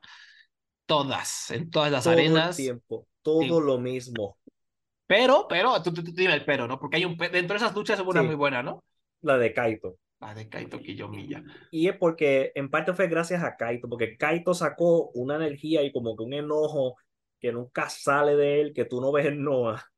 Como que este hombre con cojones que debe tener, ¿sabes? Tú, para tú estar en la lucha libre, tú debes tener cojones, especialmente si tú quieres ser una estrella. Y como que lo demostró por lo menos en su actuación ahí contra este Gabe Kidd. Y yo estaba como que de mi lucha favorita del torneo fue esta. Yo sé que suena bien extraño, pero este, y me encanta que terminó hasta simplemente porque no paraban de darse. El referee dijo, mira, ya, ustedes no van a parar de pelear afuera, se acabó la lucha. Aquí un conteo final 20, pues sigue saltándote la madre, ¿qué me importa a mí? Me gustó, me encantó eso. Sí. Coughlin tuvo un mejor torneo, pero la mejor lucha en general de entre ellos dos la tuvo Kid contra Kiyomiya. Y si te digo que Coughlin contra Cobb, o sea, elige entre esas dos, está igual. Ah, bueno, Es que ¿sabes qué? Coughlin- Sí, es verdad. Es que Coughlin contra Cobb también estuvo increíble porque fue eh, como ese destape de que Coughlin no solo es un vato agresivo brawler, sino que también tiene un montón de poder y puede ser este tipo eh, Mike Elgin, por decir algo así. Lo había olvidado, tienes razón. Sí, Eh, esa lucha fue muy buena. Esa me gustó más que la de Kiyomiya y Kid. Ahora sí, que- ahora que la recuerdo, sí. Pero de ahí en fuera como que no hubo nada tan memorable Sí. de, de Coughlin, pero fueron presentaciones buenas, ¿no? Y le ganó Sí. a Tanahashi, lo cual está chido. No, sí, so- y es el comienzo de él, ¿sabes? Es su primer G1, se está probando, ¿sabes? Vamos a ver qué le trae a este hombre, ¿sabes? Va, va a ir mejorando claramente. De acuerdo, de acuerdo. Y bueno, a ver, vamos a hablar del bloque A, ¿no? Porque en el bloque A estuvo, estuvo muy divertido, muy interesante, ¿no? Porque aquí estaba como la, el futuro del progreso, sobre Los todo de New tres. Japan, Los ¿no? tres mosqueteros. los tres mosqueteros. No, fa- falta uno. Uno, uno es este, el que nadie sabe si va a volver, ¿no? ¿Cómo se llama? Eh, ah, este Yuya Uemura. Yuya Uemura, ¿no? Que anda Ese por es el, ese es el cuarto que de seguro va a volver a pelear con ellos porque diciendo, porque yo no soy uno de los mosqueteros. Yo creo que eso es Ujú. una historia que puede ser que tengan preparada. Ujú. Por ahí había especulación de que ya no estaba en New Japan, pero pues, quién sabe, según yo sí está todo, todo, toda la onda. Eh, pero, pero, pero bueno. Eh. Suji, vamos a, vamos a empezar con Suji porque me moja. Suji, es Suji es una estrella. Sí. Suji es innegable. Suji desde que entró, desde que luchó con Sanada y entró al ring y se veía mucho mejor y mucho más estrella que campeón, yo supe que ese hombre es una estrella. Tuvo un tremendo torneo. ¿Sabe? Él de los tres mosqueteros entre Narita, Umino y él, él ya está por encima de ellos dos. Ya les pasó. Y, y curiosamente fue el único que le ganó a uno de los tres mosqueteros, que le ganó a Umino porque todo el resto de la lucha fueron empates entre ellos tres. Sí, Y, sí. y te veo, y él, él, hasta hace el spear y, y una, lu- una movida tan, ¿sabes? Tan, cho- tan choteada, tan usada, tan copiada. y se ve bella cuando él la hace. Entonces el tope que él hace hacia afuera, bello. E- Ese hombre, todo lo que, yo no sé, yo estoy enamorado Está- de él, yo no sé. también, o sea, es increíble, se maneja como una estrella, tiene la presencia, tiene el carisma, tiene las, la- el- el- el- las movidas, el arsenal que tiene me, me moja. Sí, O sea, no, e, es como recio, pero a la vez es luchístico, ¿no? O sea, luchístico de lucha mexicana, a eso me refiero. Eh, es dinámico, es ágil, o sea, es de todos. Es el, el- las movidas que a mí me encantan las hace Tsuji. Y no sé, tiene esta, es, hay veces que tú ves a LA Park entrar y dices, este vato, ¿no? Este, este güey es una estrella, o sea, este, ves a Rush en vivo y dices, este güey, este güey. Tsuji tiene esa, esa energía, ¿no? Ahí está, este, este hombre es una estrella, indudablemente. Y, y me alegra porque de ahí en fuera, eh, y esto ya es hablar en términos generales, como que e, esta, esta nueva cepa de luchadores a las que están impulsando a esta nueva generación no me emociona en cuanto a términos luchísticos. O sea, me refiero a Tamatonga, me refiero a David Finley, me refiero hasta cierto punto, ¿por qué no a Coughlin y a Kid, que todavía no me convencen en cuanto a Ring se refiere? Great Khan, lo mismo. El fantasma que de repente se unos luchones, de repente se, se avienta unos pedos, ¿no? como que toda esta generación, ay, como que no me termina de encantar, pero Suji sí. O sea, Suji creo que va a dar luchones de aquí a 10 años, 15 años. Y, y, no sé, o sea, fue, fue un goce total. Este, y yo estaba medio sacado de pedo que no estaba ganando ni madres. O sea, yo estaba decepcionado de que por qué me hacen esto, estoy muy triste. Pero fue ganando al final, no fue ganando, fue ganando y terminó en tercer lugar de, del bloque. Y sabe quién es su próxima rivalidad, ¿no? Will Ospreay, ¿no? Para los, los, que no, los que no vieron o se saltaron las luchas del este de la final de, la, final del undercard de la final ajá pues eh, mm, eh, Suji cubrió a Will Ospreay entonces lo va a enfrentar y pues eso va a estar bien mojado o sea va a ser yo creo que Abraham va a ser este, el jingle yang va a ser el, balance cósmico porque yo me imagino que van a luchar en la misma cartelera o eso espero que Sanada contra Evil por el campeonato entonces vamos a echarnos esa cagada pero antes nos vamos a echar este, un platillo de cinco estrellas con Suji y Osprey. antes de decepcionarnos con Evil y Sanada. Sí, antes del mojón. Ay, Pero sí, sí, no, o sea, Suji, no tengo dudas. Y estoy sorprendido, la sorpresa grata, porque yo cuando veía esa camada de, de John Lyon, Suji es el que menos me llamaba la atención. No me gustaba su look, no me gustaba su cara, no me gustaba su, su energía, nada. O sea, no me llamaba la atención en lo absoluto que, que, que, se fue a aprender a México. Este, y volvió una estrella. Volvió una estrella, ¿no? Hay, hay luchadores que llegan a México y saben qué pedo y, vámonos, ¿no? O sea, Hiromu, Nakamura, Suji, este, creo que ya, ¿no? En tiempos recientes. Wow, no, la verdad es que es una maravilla. Y uno que mejoró en mis ojos Chota sí, Sí, también fue, fue, habíamos dicho, ¿no? El previo, este iba a ser el test definitivo para Narita, y Yomiya y Umino, ¿no? Y de los tres, Umino fue el que se cubrió. Cuéntanos del, del torneo de Umino. Umino no, sabes, su lucha contra este Suji fue una de mis favoritas del torneo, me encantó. Y este, y lo único que yo te diría, entonces, mi única queja fue que en una, en una de esas luchas de 20 minutos, él como que no le dio, como que se olvidaba el tiempo. Este, pero fuera de eso, ¿sabes? Todas sus luchas fueron buenas. Él fue una highlight de su noche. Yo, y los otros fans, hasta en el Slack de Voices of Wrestling, siempre estábamos como que velando a Umino. Y eso es positivo, porque esto es un hombre que la cagó con Naito, que ha hecho más desaciertos que aciertos en esta empresa, pero a través del mes completo de G1 se vio hasta un, él, se vio que eh, como que se merece el, que el empuje que le están dando poco a poco. No se ve como que algo forzado, se ve por lo menos que ya está llegando al nivel del push que está recibiendo. Y esperemos que siga subiendo. ¿Sabes? Hasta tuvo una lucha buena con Hikuleo. Vamos, eso no, no es fácil. Y lo único que se, que se quedó atrás fue Narita. Narita, no sé, porque si estaba inseguro, estaba nervioso. No sé, porque él, eh, eh, estaba como que algo off él, hasta en su lucha con Sanada se veía, eh, hasta sus strikes se ven hasta suaves. Hay algo off en Narita y no te podría saber qué Sí, a mí, me, gustó el torneo Narita, o sea, no se me hizo como terrible ni nada, pero algo le hace falta ahí. Me agrada la intensidad que le mete, me agrada como que quiere evocar a Shibata un poquito, o sea, no, no, no tiene la presencia, no tiene el look, no tiene nada de eso, pero a lo mejor con los años, eso que estás diciendo, ¿no? Que le, hace falta ese punch, ese punch a, a, su, a sus luchas, a lo mejor eso se va a ir corrigiendo, lo va a ir encontrando, pero pues sí, de, de, los tres fue el que menos, pero creo que fue más positivo que negativo el torneo de Narita para mí. O sea, para mí sí, sí. mostró un poquito como de, de entrega. O sea, su lucha con Shota fue muy buena, su lucha con Sanada no fue tan buena como las demás, uh -huh. eh, pero estuvo chida, o sea, estuvo bien, se defendió. Eh, Umino a mí igual lo, lo, le sigue faltando, o sea, uh -huh. fue muy importante ese torneo, mostró esa intensidad, mostró estrella.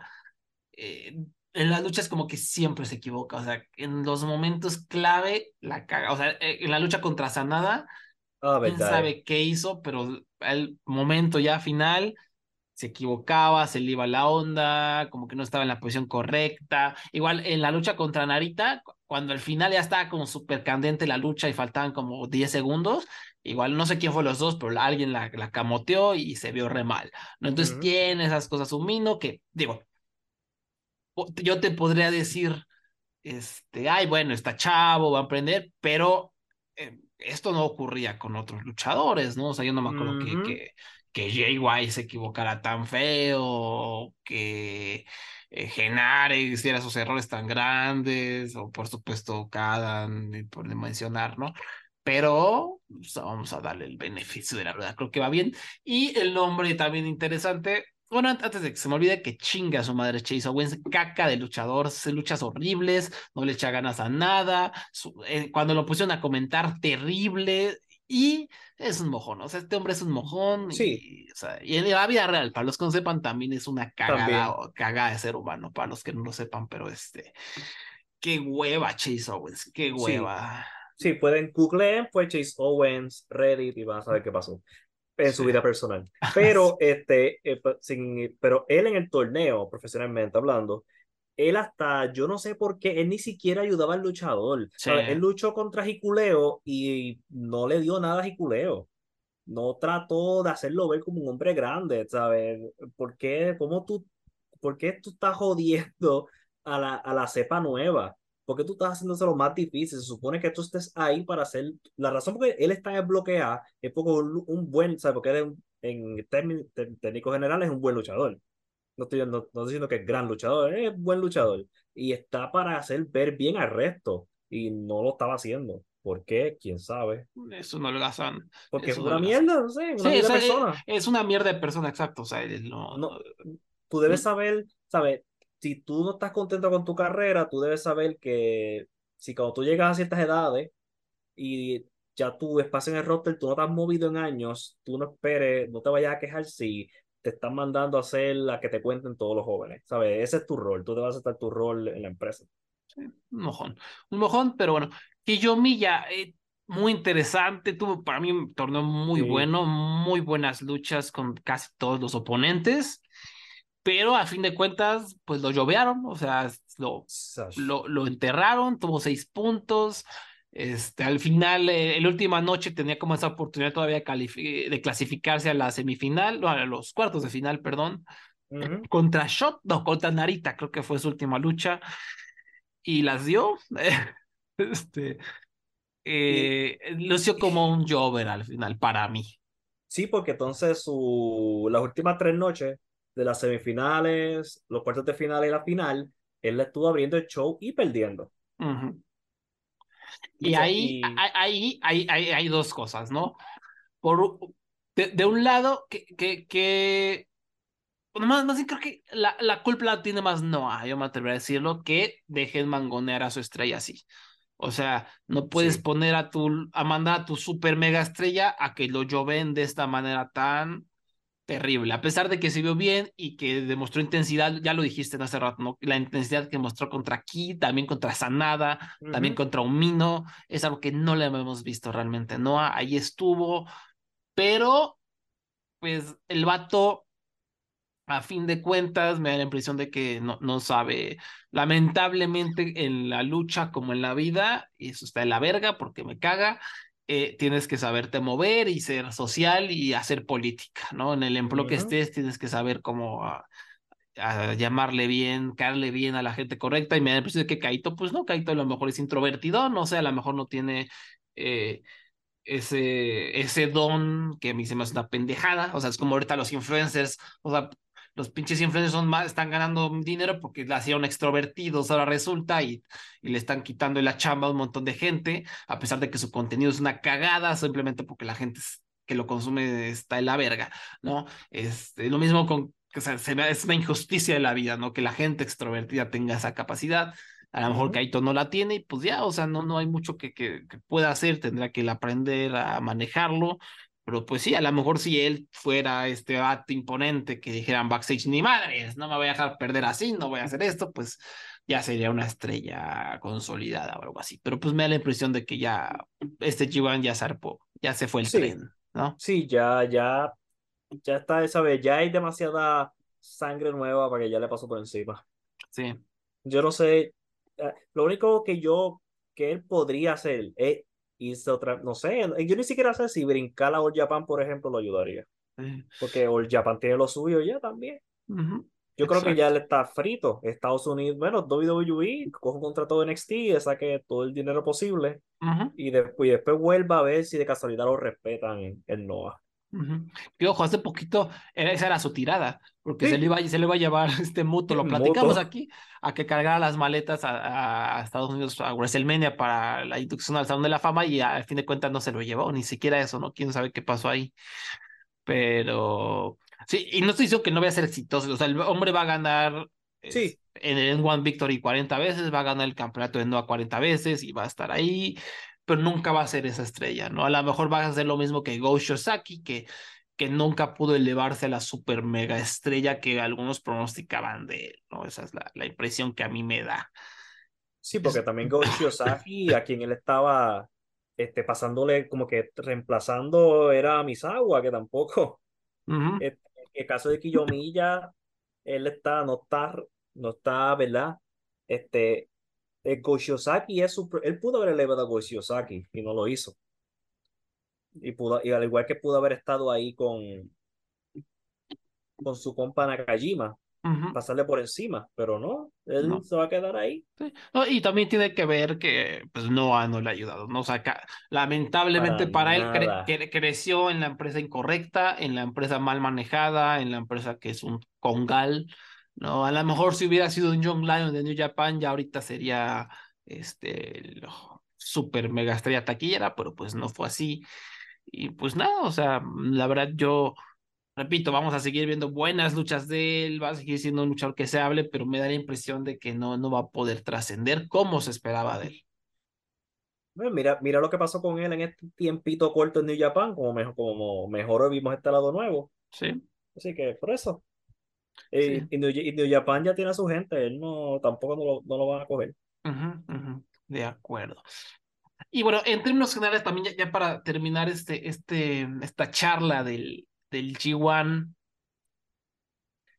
¿qué te pareció el formato, las luchas, la cantidad de luchas, los, cuatro bloques, cuartos de final? ¿Qué te pareció? Eh, yo no sé si es extraño, pero lo sentí un poco más fácil de ver porque como eran luchas de 20 minutos, brincando las entradas, el show se acababa como en hora y media, dos horas tal vez, y hacía que estas, estas noches finales fueran más interesantes, porque como no había, este, porque como las puntuaciones están más cercanas, porque los luchadores tienen menos lucha, pues hay como que más sorpresas, como decir. Pero aquí viene lo, lo malo. Si este formato va a seguir de esta manera, necesitan mejores luchadores. Necesita más gente de calibre. Porque hubo unas noches donde qué bueno que hay un, límite de, límite de 20 minutos porque estaba muchas aburridísimas o malas. ¿Sabes? Tenemos a un Tangaloa, por ejemplo, que no puede caminar, que la hace ahí. Kenta, que no le importa estar ahí. Este, Greto Khan, no sabemos cuál es el plan con él. Yo me imagino que. Eh, oye, sí, Greto Khan, ¿qué onda, eh? Porque a mí me de huevísima, menos se lucha contra Osprey pero a mí me dio mucha hueva todo su mm. torneo. Mm. Y entonces también tenemos el aspecto Chase Owens, que todavía está en este torneo. Entonces, el, el aspecto Mike Nichols dio lo mejor de sí, pero este es extraño. ¿Sabes? Ya los años de G1 Cell, este super torneo de lucho, de super luchones ya no existe. no. Y no creo que vaya a existir. Es triste, pero si y por eso es que yo prefiero el formato de dos bloques de 10 luchadores porque hay más oportunidades de ver más cosas de calidad. Y yo prefiero calidad sobre otra cosa.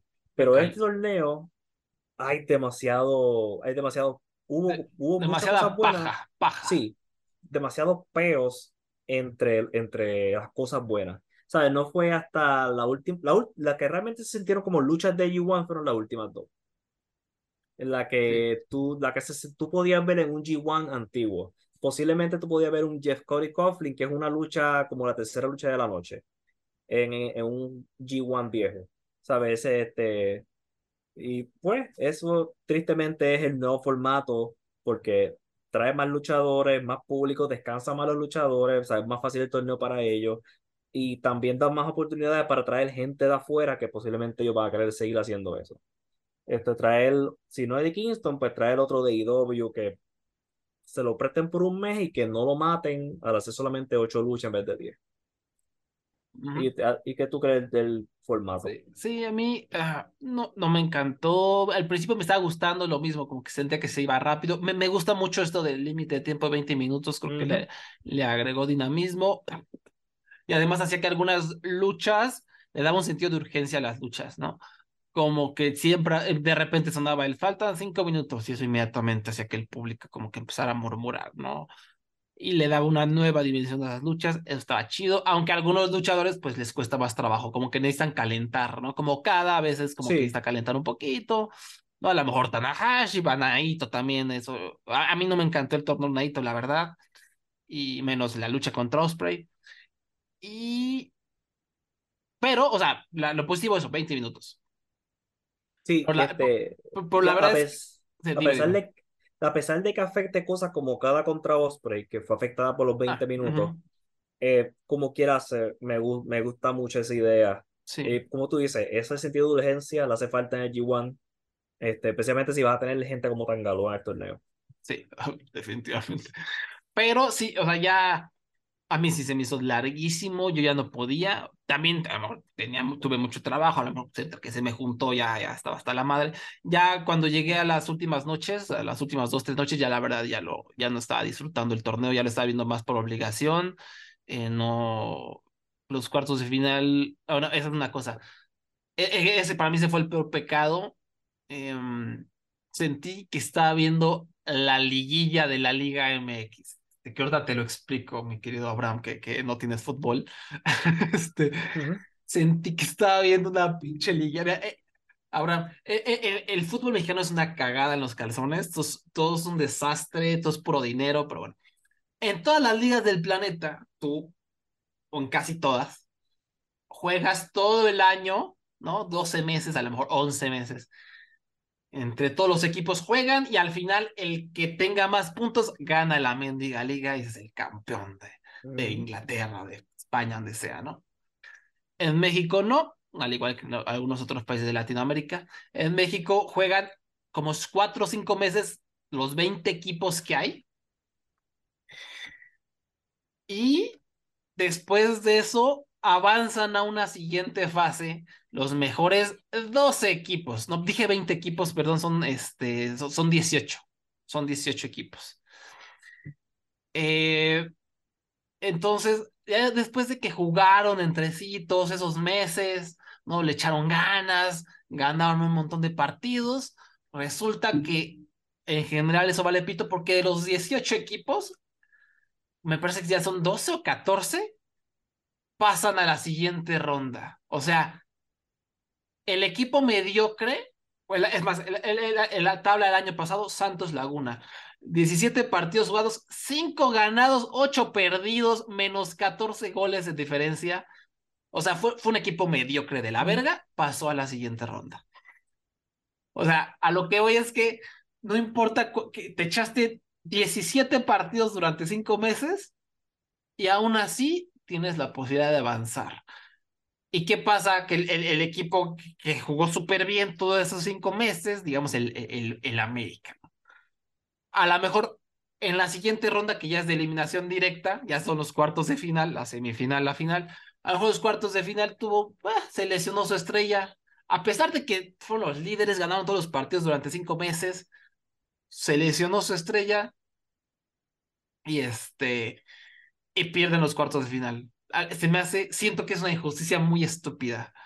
Y, y este formato es así para sacar más dinero, porque es más emocionante el formato, es una mamada de corrupción en México. A lo que voy con todo esto es que me sentí viendo la liguilla, viendo el, G1 Climax, porque después de echarme estas 80 luchas, después de echarme 80 luchas y, y, ver a, a y ver a Narita y ver a Umino dar buenas luchas, que llegue el pinche jiculeo que no hizo ni madres todo el torneo, avanzar a cuartos de final, ¿no? Evil, avanzar a cuartos de final, eh, y luego, ya que tienes tus cuartos de final listos, de- después de que te echaste un torneo de 80 cabrones, pierden luego, luego y ya, o sea, me, me sentí estúpido, pues después de haber visto tantas luchas, para que, ah, ya perdí los cuartos de final. O sea, después de todo este desmadre de avanzar en los bloques, inmediatamente, al día siguiente perdiste y ya te, o sea, es como si fueras el América, ganaste todas las luchas, llegas a los cuartos de final y pierdes. Entonces, qué hueva. Sentí que perdí cinco meses de mi vida, ¿no? Aquí es lo mismo, sentí que perdí.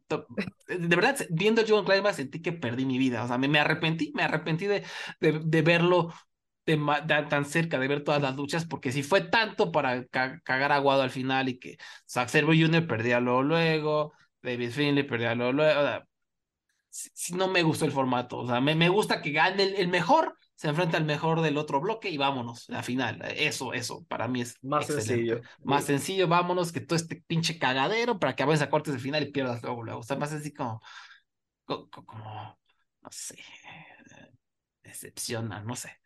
Em, pero bueno, eh, ¿A qué Por no el- adivinas, a qué no adivinas cuántos shows yo reseñé para Voices of. Wrestling del G1 Climax? 10. ¿Cuántos? 10, Cerca, 8. 8. 8. Si quieren leer 8 reseñas del G1 Climax, pueden buscarlo bajo mi perfil en, en la página de Voices of Wrestling. Es un atasque, es un atasque, pero bueno, e- el, el lado positivo, eso sí, es que le permitió dar pues, más visibilidad a los luchadores, ¿no? Va a ayudar a que se fogueen un poquito a más gente, darles credibilidad, a lo mejor, porque también recordemos es un torneo por toda Japón, entonces, pues, eh, a lo mejor Mikey Nichols, si de repente mañana se levanta y tiene el carisma de Elvis Presley, pues bueno, ya, ya, ya, ya to- todos esos áreas de Japón ya vieron que es un gran luchador, ¿no? Y ahora si le agregamos esto, pues bueno, pues este, ya, ya ya lo podemos encumbrar más fácil. Lo mismo Alex a lo mejor la- no, no era conocido obviamente, pues ya fue a todo Japón, ya Japón lo conoce, ya pues, demostró que es un buen luchador, ¿no? Entonces la próxima vez que vaya va a ser más encumbrado y más encumbrado y más encumbrado. Y por eso también este, las luchas de Kid, por ejemplo, eran iguales todas. Es para establecer el personaje en todas estas ciudades. Sí, exactamente.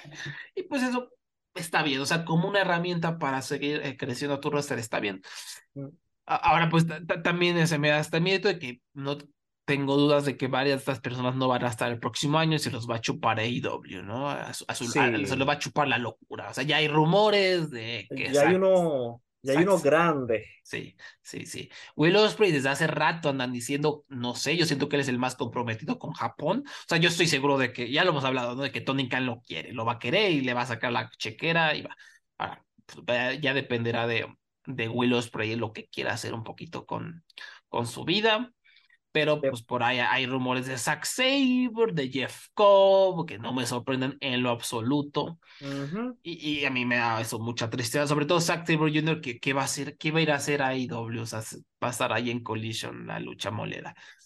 Eh, Sí, Pero- después, después de lo que le pasó con Jay White, sí, exactamente, exactamente, ahí está Jay White. eh, porque el único de este grupo que puede ser que sea estelarista en AEW va a ser Osprey. ujú, Los otros, no. Y, y yo no creo que sea casualidad que Osprey le ganó cada en el torneo.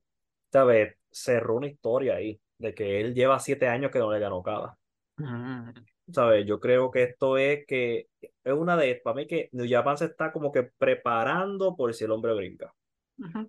Es que llega un momento donde el dinero, si el dinero llama y hace falta, Sí, el dinero y estar lejos de estar en un país, Japón es un Sí. país raro, o sea, yo, yo, yo, o sea, personalmente, yo no podría sobrevivir en Japón, no creo que ni dos meses, o sea, yo cuando fui, por más bonito que estuviera, la verdad es que por cómo es la gente, por cómo es la comida, por el especismo que hay, yo, yo, yo no podía ya, este, yo no, no, no me sentía cómodo, pues, entonces eso, imagínate más meses lejos de tu familia, ¿no? Sí debe ser duro, en cambio, pues, te vas a Estados Unidos, tienes todo, todo es como normal, ¿no? o Reino Unido, lo que sea, ¿no? Entonces, pues sí, tampoco los culpo, pero desde un punto de vista personal y egoísta, pues me da, va a dar muchísima tristeza que, que se vayan todos estos luchadores, como Siope, ¿no? Que se vayan luchadores que a mí me Sí. gustan mucho.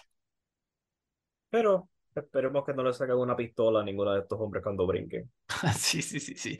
Y otra vez, ustedes están construyendo bien a, a su armada para sustituir a quien sea, ¿no? Ahí está Yotatsuya, ahí está Omino, Narita, eh, pero bueno, de algo servirá Genare, que va, va a ser como el reemplazo de Ishii. Yo, yo, yo eso es como lo que pronostico de Genare, que va a ser el reemplazo de Ishii, ¿no? O sea, mientras Ishii se va haciendo viejo, él lo va a reemplazar. Este, el fantasma, que yo creo que también él se lo van a chupar, ¿no? Eh, no lo Ujú. mencionamos, pero pues el fantasma seguramente tiene un super look, es carismático y, y, pues no, no tardan en querérselo llevar. Y, Y yo, y yo espero que NXT se lleve a Tangaloa y a Tamatonga, por favor, Yajiculea, porque el Bloodline necesita nuevos integrantes. por favor, por favor, ahí la tienen encantadita. La armada tonganos contra la armada de, de samoanos, por favor, háganlo. ¿Sabes? Eso es. Entonces busca a Haku y estamos cocinando aquí. Vamos Más, cocinando. bien grandes. Uf, unas, unos este, monólogos de Shakespeare que para qué te cuento, para Y qué te cuento. Jiculeo contra Roman Reigns, solo digo. ¿sabes? Sí, Vince, o sea, ¿sabes qué? Que hay que quitarle la playera a Kikuleo, que Vince lo ve así grande, sin playera, y que se, se moje y lo quiera llevar. Que se lo quiera. Y aparte, cuando lo vea luchar, cuando lo vea lo torpe que es, ¡buf! No, sí, sí. Cuando dice, Oma es mejor que Homos. Eso va a ser bello. Ay, no, el buen Homos, el poderoso Homos. Ay, Dios. Pero bueno, ya se nos está acabando el tiempo, entonces vamos a, vamos a hablar ya, en, cortito. ¿Qué nos cuentas de SummerSlam, de Triple Manía? Eh, a ver, a ver, tri- tri- triple, triple es un desastre, es la empresa del 2023. Conan es un mojón, se la pasa sintiéndose que es la gran pistola y es increíble que con un roster tan bueno, tan amplio, tan talentoso haga estas cagadas donde nada estaba bien construido, nada estuvo bien ejecutado, eran luchas al vapor, mm, todo incongruente, decían que Fénix no va a ser campeón latinoamericano porque el lucha ya en AEW no viene y, le, dan el campeonato a un luchador de AEW, entonces qué, qué verga. Eh, Sam Adonis, una lucha que todo el mundo sabía cuál iba a ser el resultado, que él iba a perder. Es, eh, es una vergüenza. Eh, esas Vikingo para mí ya está empezando hasta a perder el brillo, porque pues ¿qué- Ujú. es lo mismo de siempre, Vikingo, que va a ser? Ah, sí, eh, la manchincueta voladora que nunca... Y, y luego, ¿y qué? ¿De qué sirve si la lucha en la que exhibiste esa espectacularidad es una del montón que nadie se va a acordar mañana, que no había nada en juego, que no estaba bien construida, que literalmente es o Vikingo contra Omega, Vikingo contra eh, Dragon Vikingo contra X, Vikingo contra Y. O sea, y no, no hay historia, no hay nada. O sea, ¿por, por qué? ¿Por qué? O sea, ¿por qué habría interesarme en ver eso? No, no hay nada. Tri- Triple A eh, es una vergüenza absoluta. Los shows, los peores del año, horribles. No los vean ni por accidente. Eh, La estelar de, de y Rouge y, L. Park y, y- y este Psycho Clown, el, el, el árbitro se supone que contara lento. Pero entonces la pelea era que le contaba rápido a uno y lento a otro, pero contaba igual todo el tiempo. Los comentaristas en inglés no están bien, no están ahí en vivo, o no sabe qué está pasando. Es un desastre completo, no lo vean. Pero Psycho vida muy- Clown, su- o sea, Psycho Clown ya ni siquiera se siente esta superestrella, se siente del montón. No. ¿Cómo pudiste haber hecho eso con Psycho Clown? Eh, yo creo que la manera que tú, ellos buscan triple A debe ser ilegal. Debes meterte preso por, aparte, por cómo tú cagas esto, cómo tú, tú cagas triple A con todo ese talento que hay ahí. Cómo tú lo cagas, ¿sabes? Tú, tú sabes lo malo que tú debes ser para tú cagar, ¿sabes? Accidentalmente un mono no puede hacer mejores historias carteleras con esta misma gente. Es una cosa que... Y yo no sé por qué yo lo veo. Honestamente, la única razón por qué lo he visto es porque mi pareja está en una actividad afuera, está triple manía corriendo y yo lo pongo, ¿sabes? Porque yo no lo hubiera visto si no fuera que no había nadie, ¿sabes? Yo estaba solo en mi casa. Pero de nuevo, no- y, y que decirlo, yo lo veía y entre luchas se tardaban tanto que yo me ponía a leer, cocinaba, hacía cosas diferentes. O sea, la- por lo menos puedo decir que fue educativo porque leí bastante mientras veía Triple Manía. Así que, pero de nuevo, no, no lo vea ni por accidente, no recomiendo absolutamente nada de ninguno de los Triple Manía De que, que ocurrieron entre el G1. SummerSlam empezó dos buenas luchas y después el show se fue, cayó show peor de los peores shows del año. Este, con esa estelar de Jey Uso y Roman Reigns que no pasaba nada. Ronda Rousey tuvo su última lucha con gente callada, bien respetuosa.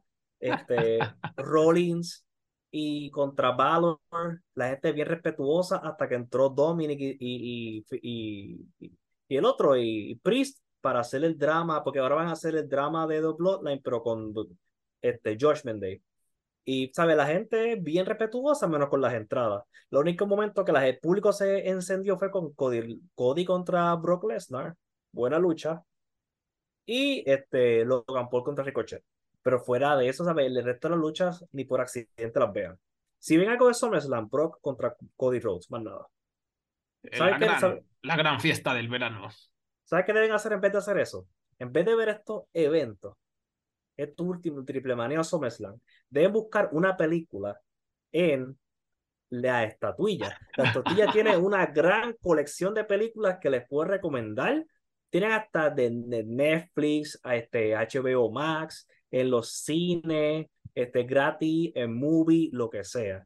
Pero tal vez tú dices, yo no quiero ver películas, Abraham, por favor, yo quiero leer.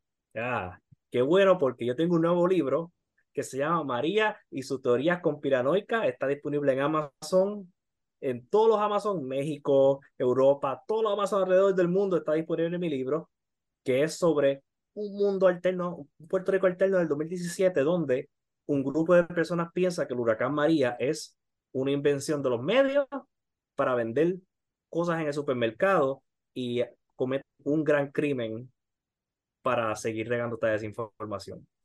Es la mejor novela so- sobre la desinformación que vas a leer este año. Chulada, chulada de comerciales, así me gusta. Amazon, donde lo busquen, María y sus teorías conspiranoicas por Abraham Correcto. Delgado. Ahí está, y ahí lo pueden adquirir en, en Kindle y en físico, por supuesto. Sí, exacto. Y, y si un día en persona, se lo filmo. Ajá, ahí está, ahí está. Ahí cuando está. nos venga a visitar el señor Abraham a- a- a- en su gira por Latinoamérica, Exacto. En su espérenme. en, en su gira por los Oxos de México. Yo, ese es mi sueño, estar sentado con una mesa fuera de Oxxo mientras firmo libros. Es, eso es vida. Ah, Pero, ah, pero, pero ya, ya se nos está acabando el tiempo. Ya, ya se nos acaba el tiempo, pues nos pueden seguir en arroba luchadores en Twitter y nos pueden escuchar en, en Red Circle, en Spotify, en YouTube, también está el programa disponible, si por ahí tienen dinerito extra, pueden donar a- al podcast en, en el link de Red Circle y esto pertenece a voicesofwrestling.com, donde pueden encontrar más podcasts chulos de muchas otras empresas y muchos otros temas. Y pues nada, Abraham, otra vez repítenos eh, tus redes sociales y en dónde podemos encontrar tu libro. En Twitter, ADR0, ADR012. En Instagram, SlimApe101, ahí donde estoy más activo. Y este, mi libro María y, su- y sus conspiranoicas es sobre una novela sobre desinformación, es una comedia. Espero que la disfruten y si la leen, por favor, una reseña o me escriben, o si la odian, se la regalan a su peor enemigo, le compran 10 copias a sus familiares que odian, en confianza. Excelente, excelente. Y pues también, este, repito, arroba lucha Jovers, y pues, si sigan la sadilla, ahí, ahí- les voy a poner en las redes sociales, este, si viven en México, ¿qué día se va a proyectar el cortometraje documental de Quemonito? Sí, hay un documental Uh. sobre Quemonito, ahí, ahí les voy a contar cuándo, porque ya viene la fecha, va a estar en, en, en una gira que se llama Ambulante, entonces, pues, para que estén al tiro. Y pues, muchas gracias por habernos escuchado, muchas gracias, Abraham. Hasta la próxima. Bye bye. Hello, do you like New Japan Pro Wrestling? Are you a Shin Nihon freak? If so, check out the Super J-Cast with Joel and Damon on the Voices of Wrestling podcast network. And even if you fucking hate New Japan Pro Wrestling, listen to the Super J-Cast anyway. Not just for our great show reviews, analysis, and pastrami sandwiches, mm, but there's also usually some dick jokes somewhere in the obligatory opening 30 minutes of absolute nonsense we chat about every single week. That's the Super J-Cast for all the best talk about New Japan Pro Wrestling, crisps, and pornography.